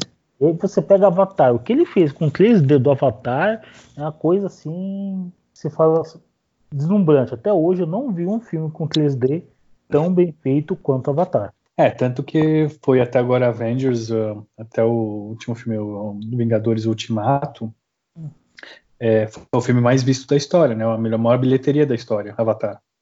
Então, imagina que precisou o MCU, né, construir todos aqueles 21 filmes lá, construir toda uma história de um universo, uma franquia de mais de 20 filmes, para chegar no último filme, você desembocar, bom, é o, é o finale agora, vamos encerrar a história. Aí sim você conseguiu montávamos assim toda uma audiência, todo um público gigantesco para finalmente bater o Avatar. E ainda assim bateu assim, foi aos 48 do segundo. Entendeu? Não, não. E, e se for 54, com o juiz dando pênalti que não existe, porque se tiver que voltar o filme para bilheteria, né? Então, exatamente, exatamente. Tiver que relançar, exatamente. É, isso fica triste, porque, meu, você lançou, não fez sucesso? Não fez. Gosto de ficar relançando o filme pra bater recorde. Pra mim, pra mim, o Avatar é a maior bilheteria de todos os tempos. Não? Porque ali é incomparável. O cara fez um filme, lançou um filme, uma tecnologia revolucionária, e foi aquilo. Uma história muito bem contada. Tem, claro, a questão do ambientalismo por trás, tudo, do homem destruído o mundo, mas a história é muito bonita, uma história de amor, assim, muito, muito bacana. E foi lá e fez, pum, 2 bilhões. Então, assim, ele colocou a barra lá em cima, assim, e falou: ó, e, esse é o meu nível, pessoal. Tanto você vê que o James Cameron, depois disso, ele foi se dedicar a explorar as forças abissais, a construir submarino, robô submarino, e agora é que ele tá voltando para fazer mais, mais quatro filmes do Avatar, né? Pra relançar uhum. outra. Vamos ver o que, é. que, ele vai trazer de novidade aí pra gente, que ele é um diretor que sempre surpreende. Foi assim. O... Quando você pega o que, faz um filme ter sucesso, né? É muito interessante isso. É, se você pega assim, um, você pega diretor ou produtor que seja genial, né? Não só basta ter uma ideia, é também é importante executar. Mas ainda mais importante que a própria ideia é saber executar. E saber executar nos, nos mais mínimos detalhes. Por que o Titanic, por exemplo, fez tanto sucesso, né? E dá um exemplo para todo o resto. Um, é muito interessante. Eu lembro de quando estreou Titanic, e não era essa febre. Nas primeiras semanas, você não tinha fila virando esquina, você não tinha nada disso. Né? O filme pegou depois embalo. Mas de, na, quando as pessoas foram assistindo, aí começou a pegar momento, vamos dizer assim, virou uma bola de neve. Aí sim, as pessoas iam assistir três, quatro, cinco vezes. Então, por isso que virou um filme tão, tão popular na época. Uh, mas eu lembro que eu fui assistir, acho que na segunda semana, não tinha tanta fila. O que me chamou a atenção, porque eu fui assistir o filme, né? É, é, me chamou muita atenção. Que era, foi o filme que acho que teve o maior orçamento da história do cinema também. Foi um risco gigantesco que foi tomado, né? Eu já explico por quê. Mas o que me chamou a atenção, porque assim, Titanic você conhece a história. É um navio, saiu da Inglaterra, ia para os Estados Unidos, bateu no iceberg no meio da campanha, afundou e matou morreu a maior parte das pessoas. A pergunta é o que, que você consegue fazer gastar tanto num orçamento desse, é, contando uma história que todo mundo já conhece o final? Tipo, o que, que tem de. Deve ter alguma coisa muito interessante para ser contada para justificar esse filme, entendeu? Para você tipo, uma história que todo mundo já conhece, é uma história de tragédia. Primeiro, como é que você gasta um orçamento tão grande? E segundo, como você vai apresentar um filme que todo mundo já, já, já sabe o que vai acontecer? Então eu fiquei instigado na época, né? Eu fiquei era adolescente, sei lá, e eu falei assim, deve ter alguma coisa interessante. E aí você vai assistir o filme, tem dois, é, basicamente o que, que, ele fez? Ele construiu Shakespeare, né? Romeu e Julieta, basicamente, né? É, mas um, o que que o que que eu, eu entendi, o que que eu aprendi com o Titanic a partir por que que custou tão caro? Porque o James Cameron ele se atentou muito a detalhes. Né? Ele entendeu que todo filme de sucesso ele tem que ter uma âncora muito forte. Que nem eu disse, você tem, por exemplo, um, um elemento que você tem que ter assim, é, tinindo, né? Então, por exemplo, você pega Tolkien, quando faz O Senhor dos Anéis, ele criou uma língua, né? Um, você pega Star Wars, então eles criaram uma religião nova, né? É um amálgama, tem, tem várias, eh, vários elementos de diferentes religiões, mas eles criaram basicamente uma religião nova, né, e apresentaram isso, é o pano de fundo, é o que segura o filme. É, o James Cameron, ele pegou o aspecto histórico, então ele pegou a história do Titanic, só para você ter uma ideia, ele, ele, ele, ele entrou em contato com os fornecedores originais do, do, do navio, né, e, eles, e ele encomendou reproduções fiéis dos produtos que tinham, fornecidos, tinham sido fornecidos à época. Então, se você, quando, os, quando, você vê os garfos, os pratos, a cadeira né, que, que, que, aparecem no, no, filme, eles não estão lá aleatoriamente porque alguém achou que parece com 1912, entendeu? Não, Eles pegaram o cara que forneceu a cadeira em 1912 para o Titanic e falaram: me, me, faz a cadeira de novo, aquela cadeira. É, vocês, vocês venderam os garfos e as facas para o Titanic, me faz a garfo e a faca. E assim foi, entendeu? Ele foi um por um, por isso que custou uma fortuna, né? Tem também a questão de como ele, ele foi mais realista possível na cena do afundamento do navio. É, é bárbaro, para quem eu recomendo até hoje para quem quer assistir o que, que é cinema bem feito. É você assistir como eles afundaram aquele filme, porque eles só podiam fazer uma vez, né? Não tinha, não deu para fazer segundo take, terceiro take. É, o, o, jeito que eles fizeram foi tão realista que eles é, eles afundaram de fato o navio. Foi uma, enfim, uma réplica, mas a maneira com que eles afundaram ali o navio uh, só, só dava para ser feito uma única vez. Não tinha como refazer. Então tinha que dar certo ou dar certo. Então, é, como eles usaram, por exemplo, a questão do, é, do, do, histórico do, do, do, navio, né, com os robôs submarinos indo investigar lá, no, aparece no começo do filme, depois no finalzinho também, né, os destroços, os verdadeiros destroços do navio, e assim uma por diante. Uma história de amor, de pano de fundo, né? Isso, mas... Shakespeare, né, traz. Exatamente. Mas o que segurou aqui foi justamente o perfeccionismo. Né? Nesses casos, se você pegar cada um desses casos, todos eles têm um histórico de perfeccionismo.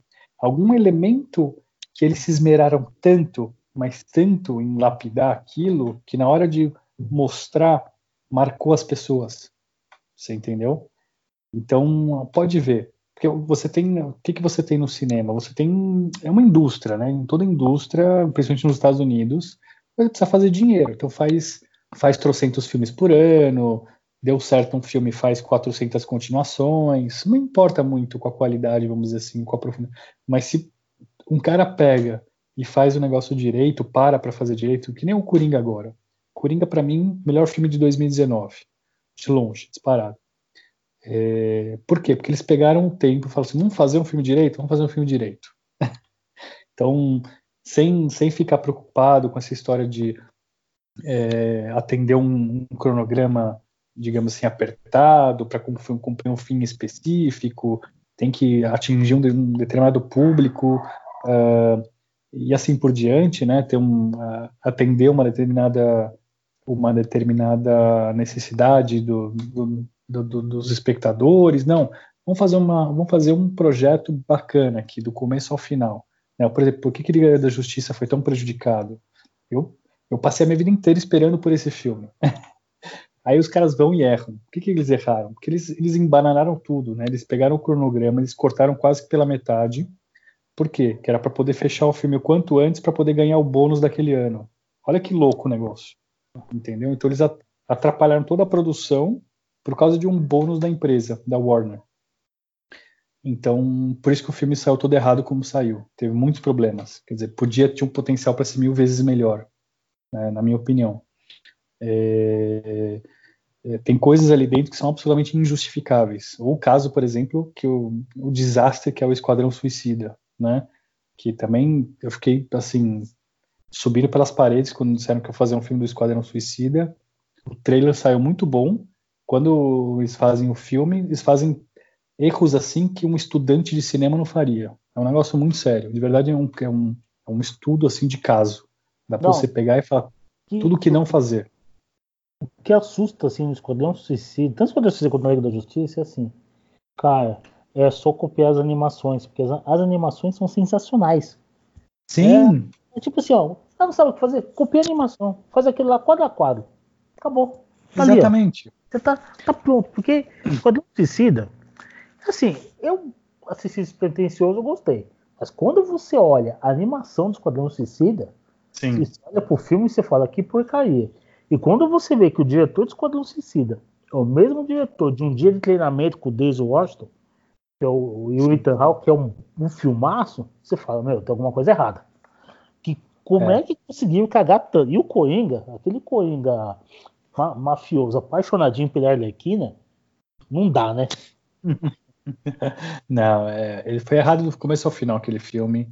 Ele é, foi o típico do filme de indústria, né?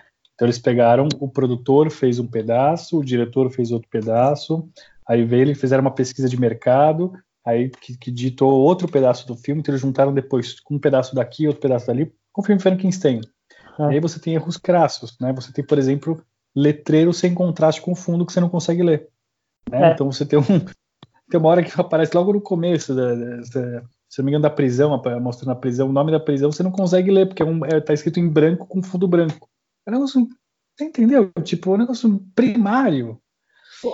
Toda então... vez que tenta copiar a Disney, ela se dá mal. É, é. é impressionante, ela tenta fazer. Ah, vou, porque a Disney é especialista nisso. Os caras, a vida deles é isso. Quer, faz o filme, vende o boneco, faz a atração no parque, aí começa Sim. a ter milhões de bugigangas relacionados ao filme. E aí depois eles vão refazendo novos filmes em cima daquilo. Os caras são especializados nisso.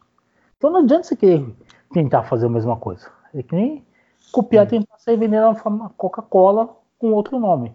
A Pepsi copiar a Coca-Cola. Exatamente. E você, e você falou muito bem um, uns meses antes de sair o filme do Esquadrão Suicida, acho que um ano antes, de fazer o filme do Esquadrão Suicida, saiu uma animação chamada Assault on Arkham, né, que eles invadem o asilo Arkham para libertar o Coringa, enfim. E é, é, é, sensacional aquela animação, sensacional. Eu falei assim, na hora que eles anunciaram o filme, eu falei, se eles fizerem metade do que esse desenho fez, vai ser um sucesso o filme, vai ser fantástico. E não fizeram. não chegaram nem aos pés do desenho. O pior é que todos os elementos estavam ali, né? Só, tava o Batman, o Coringa, tava a Arlequina, tava Isso. tudo errado. E, e a, a, Warner é boa, a Warner DC é boa, quando ela pega o diretor e fala, ó, tá aqui o herói, dá o seu ponto de vista pro herói. Não, não adianta fazer filme muito caro, faz filme baratinho, que é quando eles acertaram com os filmes dos 300, do Zack Snyder, não sei se você gosta ou não, eu acho espetacular. Eu gosto, eu. Eu gosto. Foi quando. Acho que o Zack Snyder mostrou assim, ó. Alguns quadrinhos que todo mundo falava que era impossível de adaptar para o cinema, dá para fazer. Foi o que aconteceu com o Atman, também, que ficou muito bom. E é o que acontece exatamente com esse Coringa. Que você um que eu vê... gosto bastante é o V de Vingança. As V de Vingança também. Os irmãos Atoves. Muito bom. Muito, muito bom. Então, o, que, que acontece? A, a Marvel ela tem uma tradição é muito interessante. A Marvel, eh, o que eles fizeram no, no, no, no, cinema é basicamente o que a Marvel vem fazendo nos quadrinhos, né? Então você tem uma estrutura bastante linear de, de, de contação de história, é, que é meio pasteurizado, inclusive, né? Que a proposta da Marvel era justamente algo que aproximasse do cidadão comum, né? E por isso que dizem é mais comercial faz mais sucesso justamente por causa disso, teoricamente. Né? Você tem os mutantes, que pode ser qualquer um de nós, que ganha poderes, etc e tal. Agora, a DC, ela já explora muito mais alternativas, né? Você tem selos de histórias alternativas, você tem é, é, uma série de, de é, digamos assim, de quadrinhos que exploram é, é, realidades diferenciadas, que não seguem a linearidade, e justamente e eles se caracterizaram, notaram por trazer artistas, por exemplo, da, da, da, Inglaterra, que eram super doidos assim e faziam coisas diferentes e, inovaram em muitos sentidos. Então a DC sempre foi muito mais experimental e muito mais é, voltada para é, os criadores. Então a Warner começa a ter sucesso justamente, ela vai ter sucesso quando ela imita a DC, né, nesse aspecto. Né? Ela, ela trata a DC no cinema como ela trata a DC nos quadrinhos, que é dando espaço para o artista criar, que nem você falou. Né? É, cada um pega é, o herói, o, enfim, a história que quiser e faz, faz do jeito, tá aqui a chave, faz como se achar melhor, entendeu? É, deixa a Marvel fazer o universo dela, deixa fazer de ser mais comercial, ganhar os seus bilhões, não tem problema. A gente vai ganhar dinheiro de outra forma, vai ganhar dinheiro montando aqui histórias que não necessariamente estejam conectadas uma com, é, umas com as outras, porque a gente tem características diferentes da Marvel. Né? Por exemplo, a DC, vai aparecer isso muito no cinema, a DC é muito mais famosa, às vezes, né, pelo, pela quantidade de vilões, a quantidade e a qualidade de vilões que a Marvel. Né? A Marvel não tem tantos vilões quanto a DC. Não, Então, vilões populares. Então, é, tanto é que eles montaram uma série de TV, Gotham, nesse caso, só com os vilões, né, sem o Batman. De tanto que os, uh, a DC se caracteriza pelos vilões. Então eles estão, inclusive, sempre fazendo sagas com os vilões, fazendo, recorrendo a histórias uh, específicas com os vilões. Uma coisa que a Marvel não tem, não faz. Ela não tem vilões. Não tem vilões. Ah, mas o Thanos. Não. É, o Thanos, primeiro que o Thanos é uma cópia do Darkseid. É, é uma cópia mas, mal feita e mimada, né? Exatamente. Exatamente. Então a, a, Marvel justamente não ainda não acertou nesse ponto e a gente sabe que a história é, é, é, tem essa questão do de que o herói vai ter é, tanto mais valor quanto maior for o desafio, maior, mais é, perigoso for o vilão. Né? Então, a, a, partir do momento que a DC Comics ela criou o conceito de super-heróis, né? trouxe super-herói à existência com o super-homem, depois logo em seguida vem o Batman, enfim, ela traz esse panteão de semideuses. Então, para lutar contra esses semideuses, você só pode trazer super-vilões assim que são também emblemáticos. Acabou uma coisa puxou a outra, vamos dizer.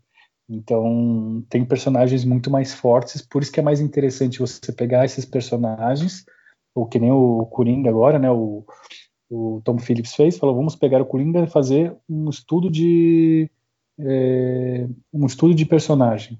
E aí você consegue fazer um senhor filme só com o Coringa. Então, é, a DC tem mais essa cara, entendeu? A Warner agora está começando a entender, está começando a cair a ficha. É, espero que eles se acertem, porque a base para trabalhar da DC é enorme. A DC, por mais que Sim. a Marvel faça sucesso, quando Sim. a Warner se acertar mesmo, a Marvel não tem como competir com a DC, porque o volume de filmes, de filmes, heróis, personagens que eles podem trabalhar é muito grande. E a Marvel ela, é dá, ela dá umas escorregadas. Que nem quando você pega a série Vingadores, quando você olha os 21 filmes, fica legal o arco do Tony Stark, né? Que ele começa como aquele cara arrogante, que só Sim. pensa nele, e termina se sacrificando. Bacana. Exatamente. Só que não precisava de 21 filmes para contar isso. Voltando o Jorge Lucas contou em três. Entendeu? Basicamente, é. Então aí fica enfadonho e a mensagem não fica clara. Porque você olha assim e fala, meu, 21 filmes para entender um cara que tá sacrificando morrendo. Já teve gente que fez em três. Está muito mais voltado para o lucro, para o merchandising, do que para contar a história em si. E aí, comparando, Eles... você, você pega com a trilogia do Nolan, do, do Batman, que é o Batman Begins, o, Sim. Sim. o Cavaleiro das Trevas e o Cavaleiro Dark das Trevas. É espetacular. Sim. Espetacular. Você que esse, é espetacular. É, é que a gente está falando que é de si, que é de si acerta. É aquela história fechada, Uhum. muito bem amarrado. A qualidade da produção é excepcional. Você vê que eles se preocupam com as locações, você vê que se preocupam com a parte técnica de iluminação, de filmagem de cena. Eles, eles afundam carro. Aquela cena do avião foi filmada usando guindaste, não usar efeito especial, uhum. constrói cenários gigantescos. Para quê? para dar aquela sensação de você falar, isso aqui existe. olha para é. Chicago hoje, é impossível você não lembrar de Gotham. Então, é, eu espero que ele se volte a ter essa qualidade. Então, Star Wars originalmente também tem essa questão muito dos efeitos práticos, né? Então você tem os efeitos especiais que foram que eram feitos à mão, aquela coisa tudo na raça mesmo. Quando eles fizeram a, a segunda trilogia, né, a prequela, dos episódios 1, 2 e 3, que foi tudo digital, é, se perdeu muita coisa, né? Se perdeu no sentido de qualidade, de conexão do público com aquela história. E aí quando eles foram fazer agora essa, essa trilogia final, né, os episódios 7, 8 e 9, aí eles falaram, bom, vamos fazer da maneira antiga, vamos, vamos voltar ao que era originalmente. Então, eles começaram a fazer, então nesse sentido, pelo menos, e tanto que uma coisa que você não tem como criticar, né, é justamente a qualidade artística, o visual do filme, desses filmes. Né? Você pode criticar um monte de coisa, a história, os personagens, não importa. Mas a, a, a filmografia, né? O, o, você pega a fotografia, você pega a produção estética, vamos dizer assim, é, do ponto de vista estético, é, é fenomenal. Re, realmente é, um, é bárbaro, é um show, é um espetáculo. É de encher os olhos. Então, por quê? Porque eles justamente voltam a essa questão de você, que nem você falou, falou muito bem, do, de você, você vai fazer efeito especial, esquece o computador. Vai fazer na raça, que é muito mais interessante. O, o efeito, na, como fica no final, o resultado é muito melhor. É, não. O digital também ele, ele, tem que ser usado como uma ferramenta a mais, não como a ferramenta para você construir um filme. O filme, Sim. quando é efeito 100% digital, ele fica muito artificial. E, e, falando de. A gente não pode encerrar o podcast sem citar, nesse, sem citar esse filme, que ele é o clássico dos clássicos, assim como Star uhum. Wars, ET, que volta para casa. ET, o. ET por muitos anos foi o filme mais visto, né, de todos os tempos. É. E merecidamente. Lembra da Lindsay? Bonecos infláveis? Lembro. Sim, sim. Tinha um boneco inflável do ET, eu adorava aquele boneco. Eu dava soco nele meio que João Bobo assim.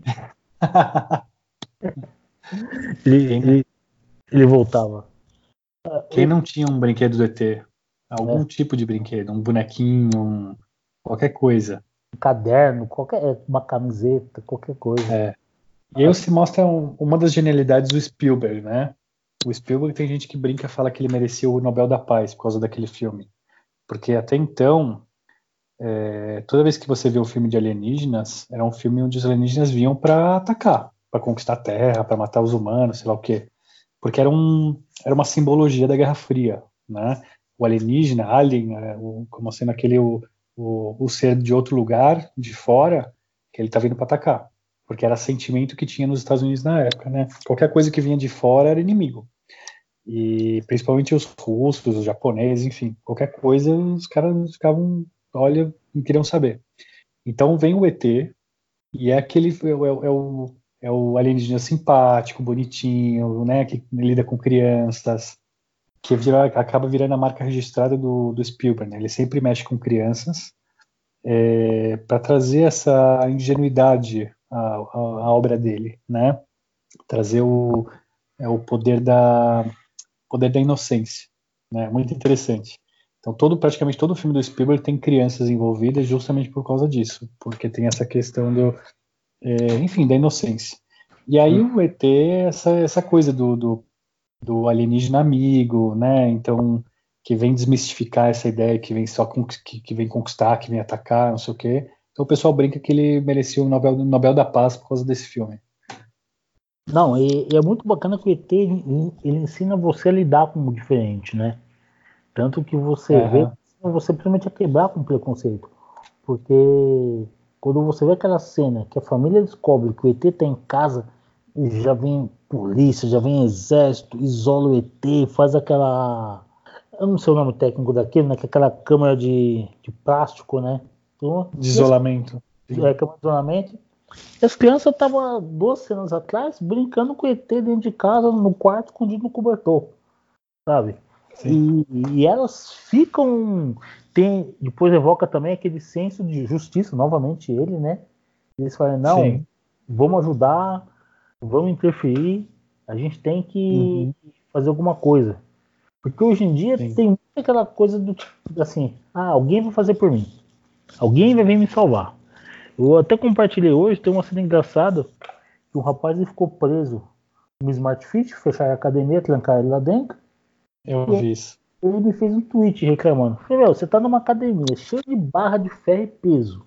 Arromba a porta. é uma coisa tão simples, sabe? É meio óbvio.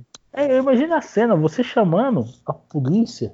Moço, eu tô ligando o 90, eu tô preso aqui na academia, vem me salvar. O policial deve fazer o trabalho daquele assim, cho chorando, né? Porque ele fala, meu, podia estar correndo atrás de bandido, salvando alguém que tá uhum. passando mal, tal. Eu tenho que ser marmanjo que treina de academia.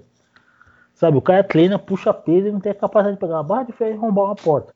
No máximo, fazer um barulho para tocar o alarme da, da academia e aí sim vai aparecer alguém Aí você fala, me clicar aqui dentro. Tá? Então, não tem iniciativa. E, e, o ET, ele tem muito isso.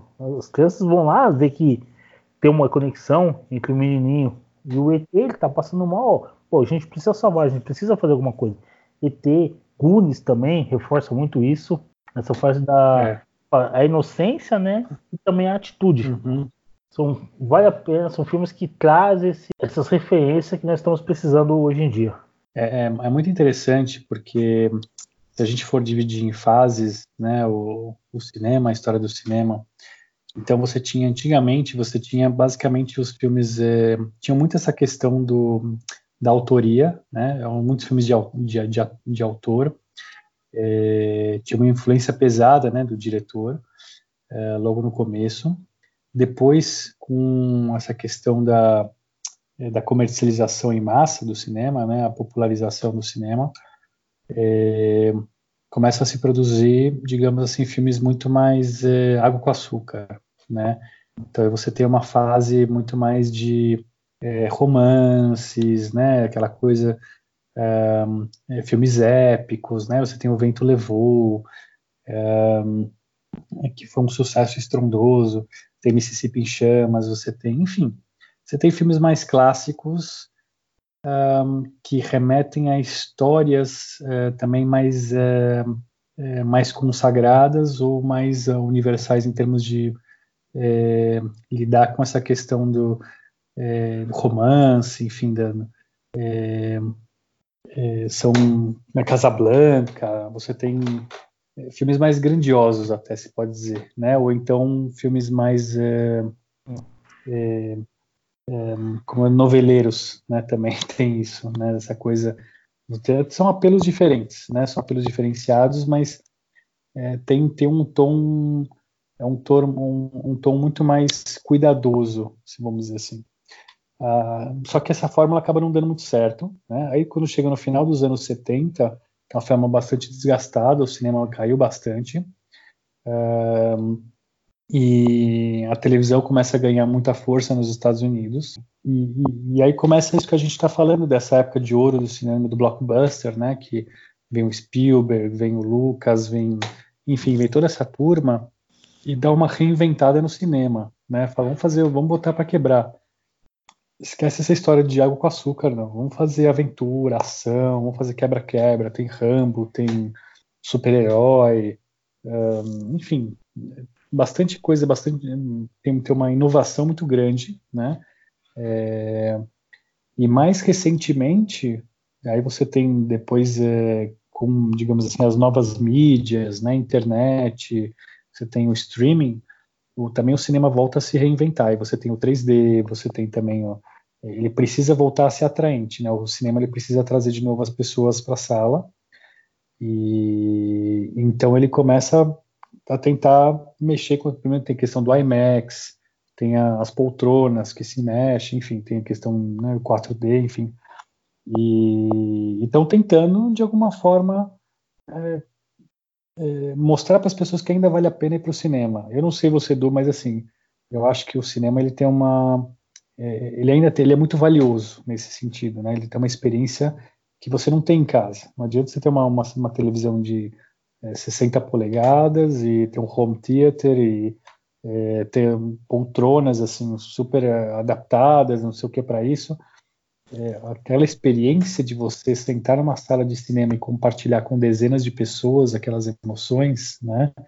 Hum. É, eu acho inestimável. Numa sala, numa uma tela gigantesca, é, com aquele som grandioso, é, e toda aquela expectativa de começar o filme, né? Tem é, eu fui recentemente, fui esses dias eu fui ver o Coringa é, comentando sobre propaganda antes, tra os trailers antes, enfim, toda aquela experiência de, do cinema, né, que, que, que, que, eu acho que ainda é insubstituível, né, não sei para você, mas para mim ainda é insubstituível, é, mesmo tendo Netflix, mesmo tendo toda essa história hoje em dia, eu acho que o, o cinema tem muito tem muito a dar para gente em termos tanto de experiência quanto de valores, vamos dizer. Não, concordo, concordo integralmente com você. O Netflix ele dá oportunidade de novos diretores, de novas visões surgir. Por exemplo, pega Dark, que é aquela série alemã.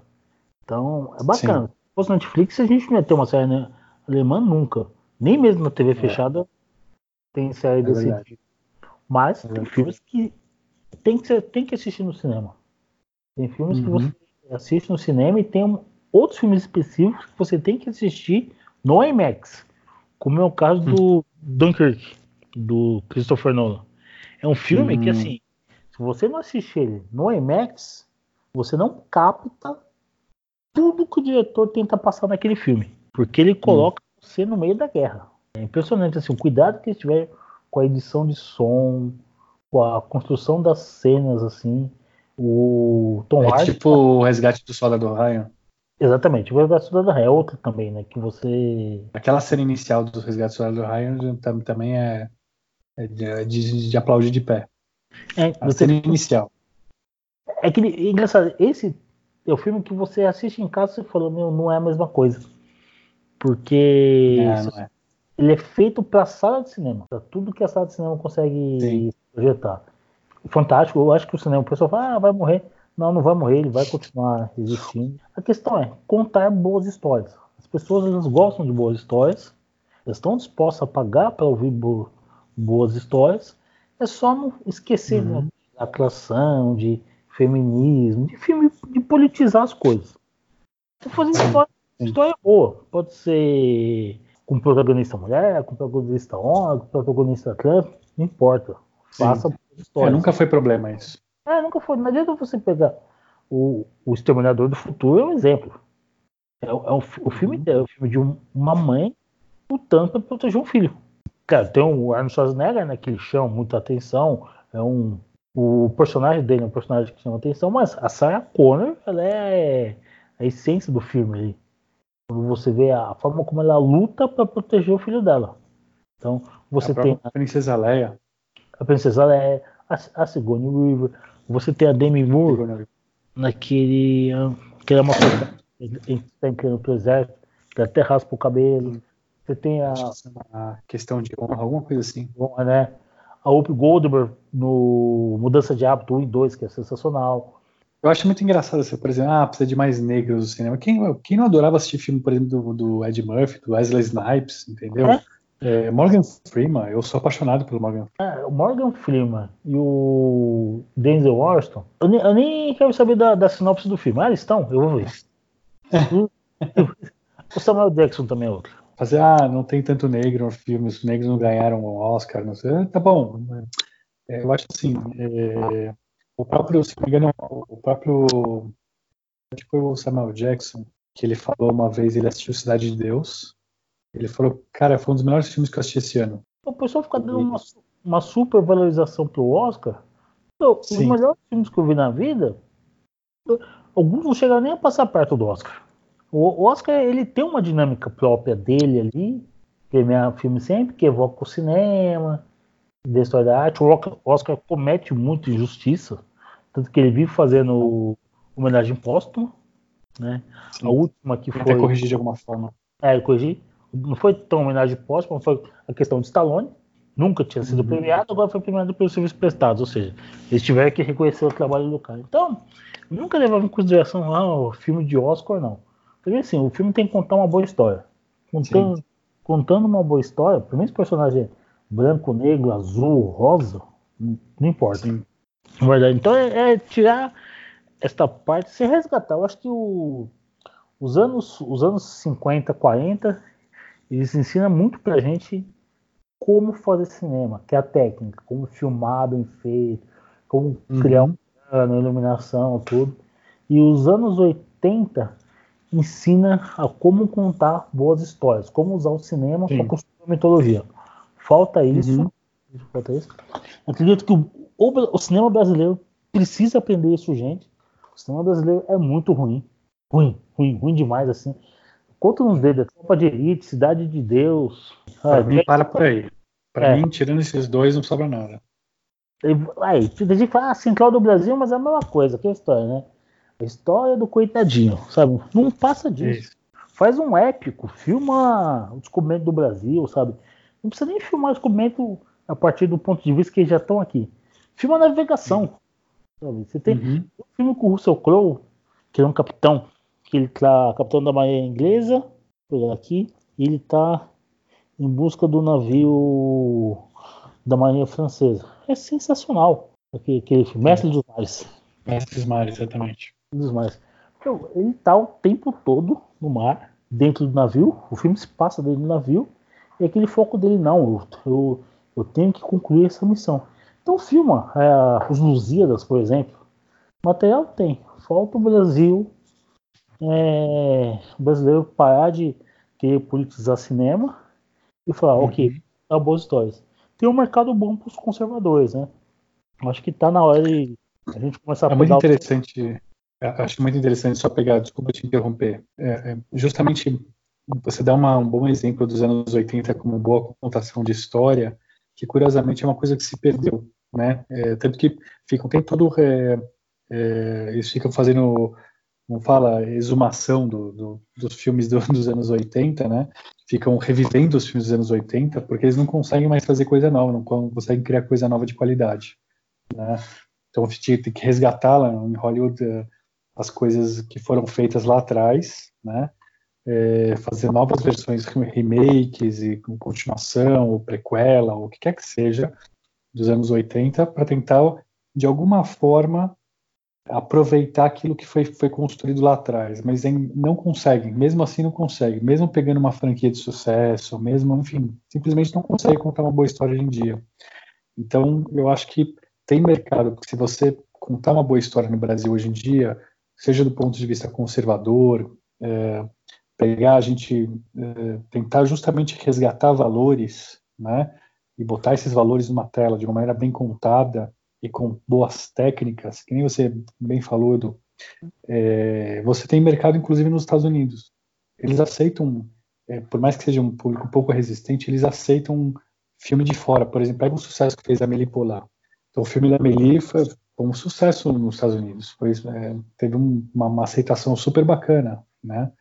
Tem filmes estrangeiros que chegam lá, inclusive que não são em inglês, é, que, que pega os filmes, por exemplo, da Almodóvar, né? Então, são filmes assim que, que tem público, tem, tem mercado, você não, você não necessariamente precisa que sejam em inglês. Então, eles, eles vão aceitar legendas, é, eles vão aceitar que é, que venha de fora, que não foi feita com a linguagem deles, né, o caso de Cidade de Deus, que é uma linguagem brasileira, né, a questão da malandragem, a questão da violência urbana, a pobreza, enfim, tudo isso. Imagina você usar elementos que transmitem valores, com a história bem contada, uma técnica bem feita, o poder que essa mensagem não vai ter.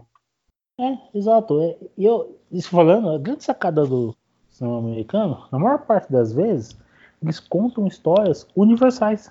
E eles põem no pano de fundo toda a cultura deles, mas o, a história é uma história universal. Você pega mais uma história de amor, é um romance, uma jornada do herói. É uma história que, uhum. independente da cultura, você vai se identificar. Sim. Você acaba se identificando. Agora é diferente de você pegar, por exemplo, um filme do Tropa de Elite, quem não é brasileiro, ele tem uma certa dificuldade de entender aquilo. Muita, uhum. Muitas vezes até ele não vai se identificar com o Capitão Nascimento, ele vai até não gostar, porque vai achar que ele é muito violento. Né? Então, então esse, esse, é o problema. Acho que tem, tem espaço sim, dá oportunidade, acho que as pessoas têm que começar a fazer, quem gosta, quem pretende trabalhar na área, tem celular hoje em dia, hoje em dia essa câmera é muito fácil, começa a filmar. Uhum. Vai sair ruim no começo, vai, mas depois de um tempo você vai acumulando aprendizado, tem a curva de aprendizado. E, e você vai acumulando experiência, tem a curva de, de aprendizado. E aí a gente vai acontecer que nem aconteceu com Bollywood, né? Que fazia filmes péssimo, péssimo, péssimo no início. E agora, assim, pelo menos tecnicamente já melhoraram um pouco. É. É. E não, e, e, você tem assim, né, desses um milhão de filmes por mês que eles fazem, assim, alguma coisa acaba saindo assim que é interessante, entendeu? Por exemplo, que teve aquele, inclusive, o Want to be a Millionaire, Quem Quer Ser Milionário, né, que eu não sei como foi a tradução em português exatamente, que ganhou o Oscar de melhor filme, né, que ganhou o mundo, que eu assisti, que é, é, é super bem feito, a ideia é muito bacana. É. Não sei se você, não sei se você chegou a assistir ou se lembra desse filme. Lembro, muito, muito, Sim. muito legal. A, a, cena do banheiro é sensacional, ele pedir um autógrafo pro ator. sim, sim. Que, que é justamente a ideia, uma ideia super clássica de Hollywood, né? Que a ideia do vira-lata tem no sucesso, né? O, o, o, pobretão que ganha, que ganha a vida, vamos dizer assim, que, que acaba é, subindo. Então, uh, que é uma ideia, digamos assim, é um sonho de todos nós, né? É terminar a vida melhor do que a gente começou. É, quanto, quanto melhor for a aventura, né, melhor é a história a ser contada. Então, acho que é bacana justamente essa ideia. E Bollywood conseguiu produzir, então, uma coisa que, que prestasse, que fosse bacana. Né? O cinema indiano começou a teve a história, é a vida de Pi, né? Teve, enfim, tem algumas as coisas boas, alguns elementos bons aí que saem daí. E por que não? Que nem você falou, Hoje a gente tem, por exemplo, youtubers, é, tem toda uma indústria de youtubers no Brasil, né? É, por que, que essas pessoas não, não, pegam, por exemplo, ao invés de ficar só falando, olhar na câmera e, falar, e começar a falar, conta uma história, entendeu? Mostra alguma coisa diferente, que tenha começo, meio e fim, vai criando uma série. Tem alguns, tem um canal aqui e ali que tem um comecinho, assim, tem uma ideia aqui e ali. Mas por que, que não junta esforços, entendeu? Por exemplo, pega é, esses canais de humor, né, que tem essa característica de, de conseguir juntar uma produçãozinha para fazer um episódio, alguma coisa, conta uma história. E aí você vai contando, juntando com outras histórias, faz uma temporada. É, o que o brasileiro tem problema e dificuldade é de vender vender a ideia. Né? O brasileiro não sabe vender. É muito engraçado. É, o brasileiro tem muita dificuldade de fazer planejamento e marketing. Né? Então, é, quando, quando a gente fala de bricolagem, faz as coisas no improviso, no jeitinho, no vamos que vamos, ok, as coisas costumam sair, mas é, nunca vão sair com a qualidade, por exemplo, de um americano que planeja de, de antemão e, e tudo para ele tem valor. Né? Então, por exemplo, ele vai fazer uma, uma feirinha no interior do país, né, para vender feira de, de pimenta, vamos dizer assim, né, que nem você tem aqui em é, você tem Atibaia, Feira do Morango, sei lá, qualquer coisa que vale, né? Então o cara já, já vende o naming rights da, da feira. Uma feirinha do interior ali da pimenta, entendeu? É, já tem toda um, uma estrutura para é, tornar aquilo comercializável, para tornar aquilo viável é, financeiramente, para que não precise depender de, de, patrocínio do governo, qualquer coisa que valha. O brasileiro ainda é muito dependente dessa coisa de do Estado, né? O Estado participando, o Estado é, botando dinheiro.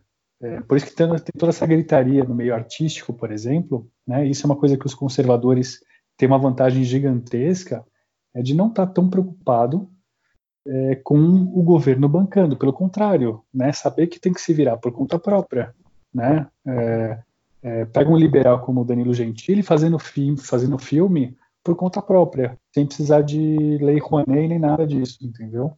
Então, você tem espaço para esse tipo de ideia, é, mas precisa saber vender. É, começa a fazer planejamento, estuda marketing, que não é uma coisa difícil. Tem alguns livros que é, você pode abrir e, e, começar a tornar a sua ideia mais vendável, entendeu? Vende o, quem está fazendo muito isso agora, começando a fazer, é o, é o é o Brasil Paralelo. Né? Então, eles estão fazendo filmes. Eles estão fazendo filmes e estão encontrando formas, inclusive entrando no cinema. Né? A, a, a priori, os filmes são feitos para a internet, porque a distribuição é muito mais interessante para eles, mas eles estão conseguindo também passar esses filmes na. É, passar esses filmes no, em cinemas, né, que eles fazem. Então tem mercado, tem público para isso, né? Tem também o filme do Olavo de Carvalho, né, o Jardim da Aflição, que foi exibido em universidades, em festivais. E realmente é bacana, é bem bacana o filme. Então, então por que não? Né? Por, que, por que você não criar uma indústria sustentável para o mercado brasileiro, é, com ideias bacanas, que não precisem de incentivo, que não precisem de esmola, que não precisem de, é, digamos assim, é, patrocínio, alguma coisa que o valha, sendo que você pode fechar acordos é, é, de merchandising, né? O Hollywood aprendeu a fazer isso muito bem, né? Passar marca dentro do filme, um, é, fazer algum acordo, de repente, com para mostrar para que for, seja filmado em um determinado cenário, então feche um acordo com uma prefeitura, olha, eu promovo a sua, promovo a sua cidade, mas você me dá, você me abate imposto, enfim, coisas do gênero que você consegue é, elaborar estrutura para criar, começar a criar uma, uma indústria, entendeu? Hotel. É, hotel você, também. Consegue transformar. Olha, olha o quanto fatura a Nova Zelândia e agora está faturando a, a Romênia com turismo só do pessoal indo visitar cenário de filme. Sim. Sim. Hum. Nova York, Exatamente. Nova York se tornou uma cidade icônica graças a Hollywood. Exatamente. Exatamente. E... Então tem, tem muita coisa para ser explorada, tem muita é, tem muito que desenvolver. É, não só basta vontade, como também basta tem, tem que ter algum tipo de expertise, seria interessante então esse conhecimento em marketing, em planejamento, é, tornar esses produtos viáveis. Né? O, o Brasil Paralelo tá, é, um, é um bom exemplo a ser estudado. Eles estão conseguindo criar uma empresa viável de produção de conteúdo audiovisual, né? É, que, que, as pessoas é, é, podem, podem seguir perfeitamente dentro do mercado conservador, né, dentro desse público, é, sem precisar recorrer então a subsídios. Sabe quem foi o outro pessoa que criou isso? Claro, num outro espectro, foi o Condizila. Uhum. Conseguiu é, Condizila dentro do nicho dele, que é do funk, ele conseguiu uhum. profissionalizar o, os clipes, coisa que antes não tinha no Brasil. Então você viu uhum. o padrão de Hollywood e agora ele está inclusive fazendo série. Então assim, ele mostra que é possível. Sim. Possível fazer. Sim. Então, é, exemplos tem, é, pode, podem ser estudados, inclusive é, são grandes referências e, e, tem uma avenida inteira aí a ser, porque existe sede no mercado hoje. As pessoas estão dispostas a consumir é, conteúdo conservador é, de qualidade, com valores, é, promovendo família, promovendo o bem, promovendo é, a união entre as pessoas, é, na, despolitização dos temas, que nem você mesmo falou, contação de boas histórias, entendeu? E eu acho que é bastante promissor. É verdade. Bem, bacana. Estamos chegando ao fim aqui do podcast. E hum. Mais ou menos quase duas horas de programa já. Uau, uau. Hoje, hoje o programa em si foi uma dica cultural, né? Hoje não vai ter dica cultural porque o programa em si já é uma dica cultural. É inteiro, né? Duas horas de dica cultural. E ainda faltou filme, hein? Tem muito filme que nós não falamos ainda. Nossa. Tem muita coisa. Uma próxima oportunidade a gente continua aí. Faz uma segunda parte. É, uma, uma segunda parte. Pessoal, siga nas redes sociais. Facebook é Senzala Ideológica. E no Twitter é arroba. E aí toda semana tem um podcast novo para vocês. Algum recado de encerramento, Daniel? Um, é, respeitem os vossos pais, busquem a paz, a justiça, é, busquem é, valorizar os valores, né? Que hoje em dia é algo fora de moda. Você, pelo contrário, né? Um, o que a gente mais vê é justamente a desconstrução, é a destruição, é o, é o questionamento. É, vamos tentar resgatar aquilo, é, o mundo de outrora, né, que funcionava é, em muitos aspectos, era bem melhor do que a gente tem hoje. E seja assistindo bons filmes ou então fazendo-os. Bacana, é isso aí, valores, pessoal, valores. Isso. Uma sociedade se constrói com valores. Então, pessoal, uma boa tarde, boa noite, bom dia para vocês. Até a próxima.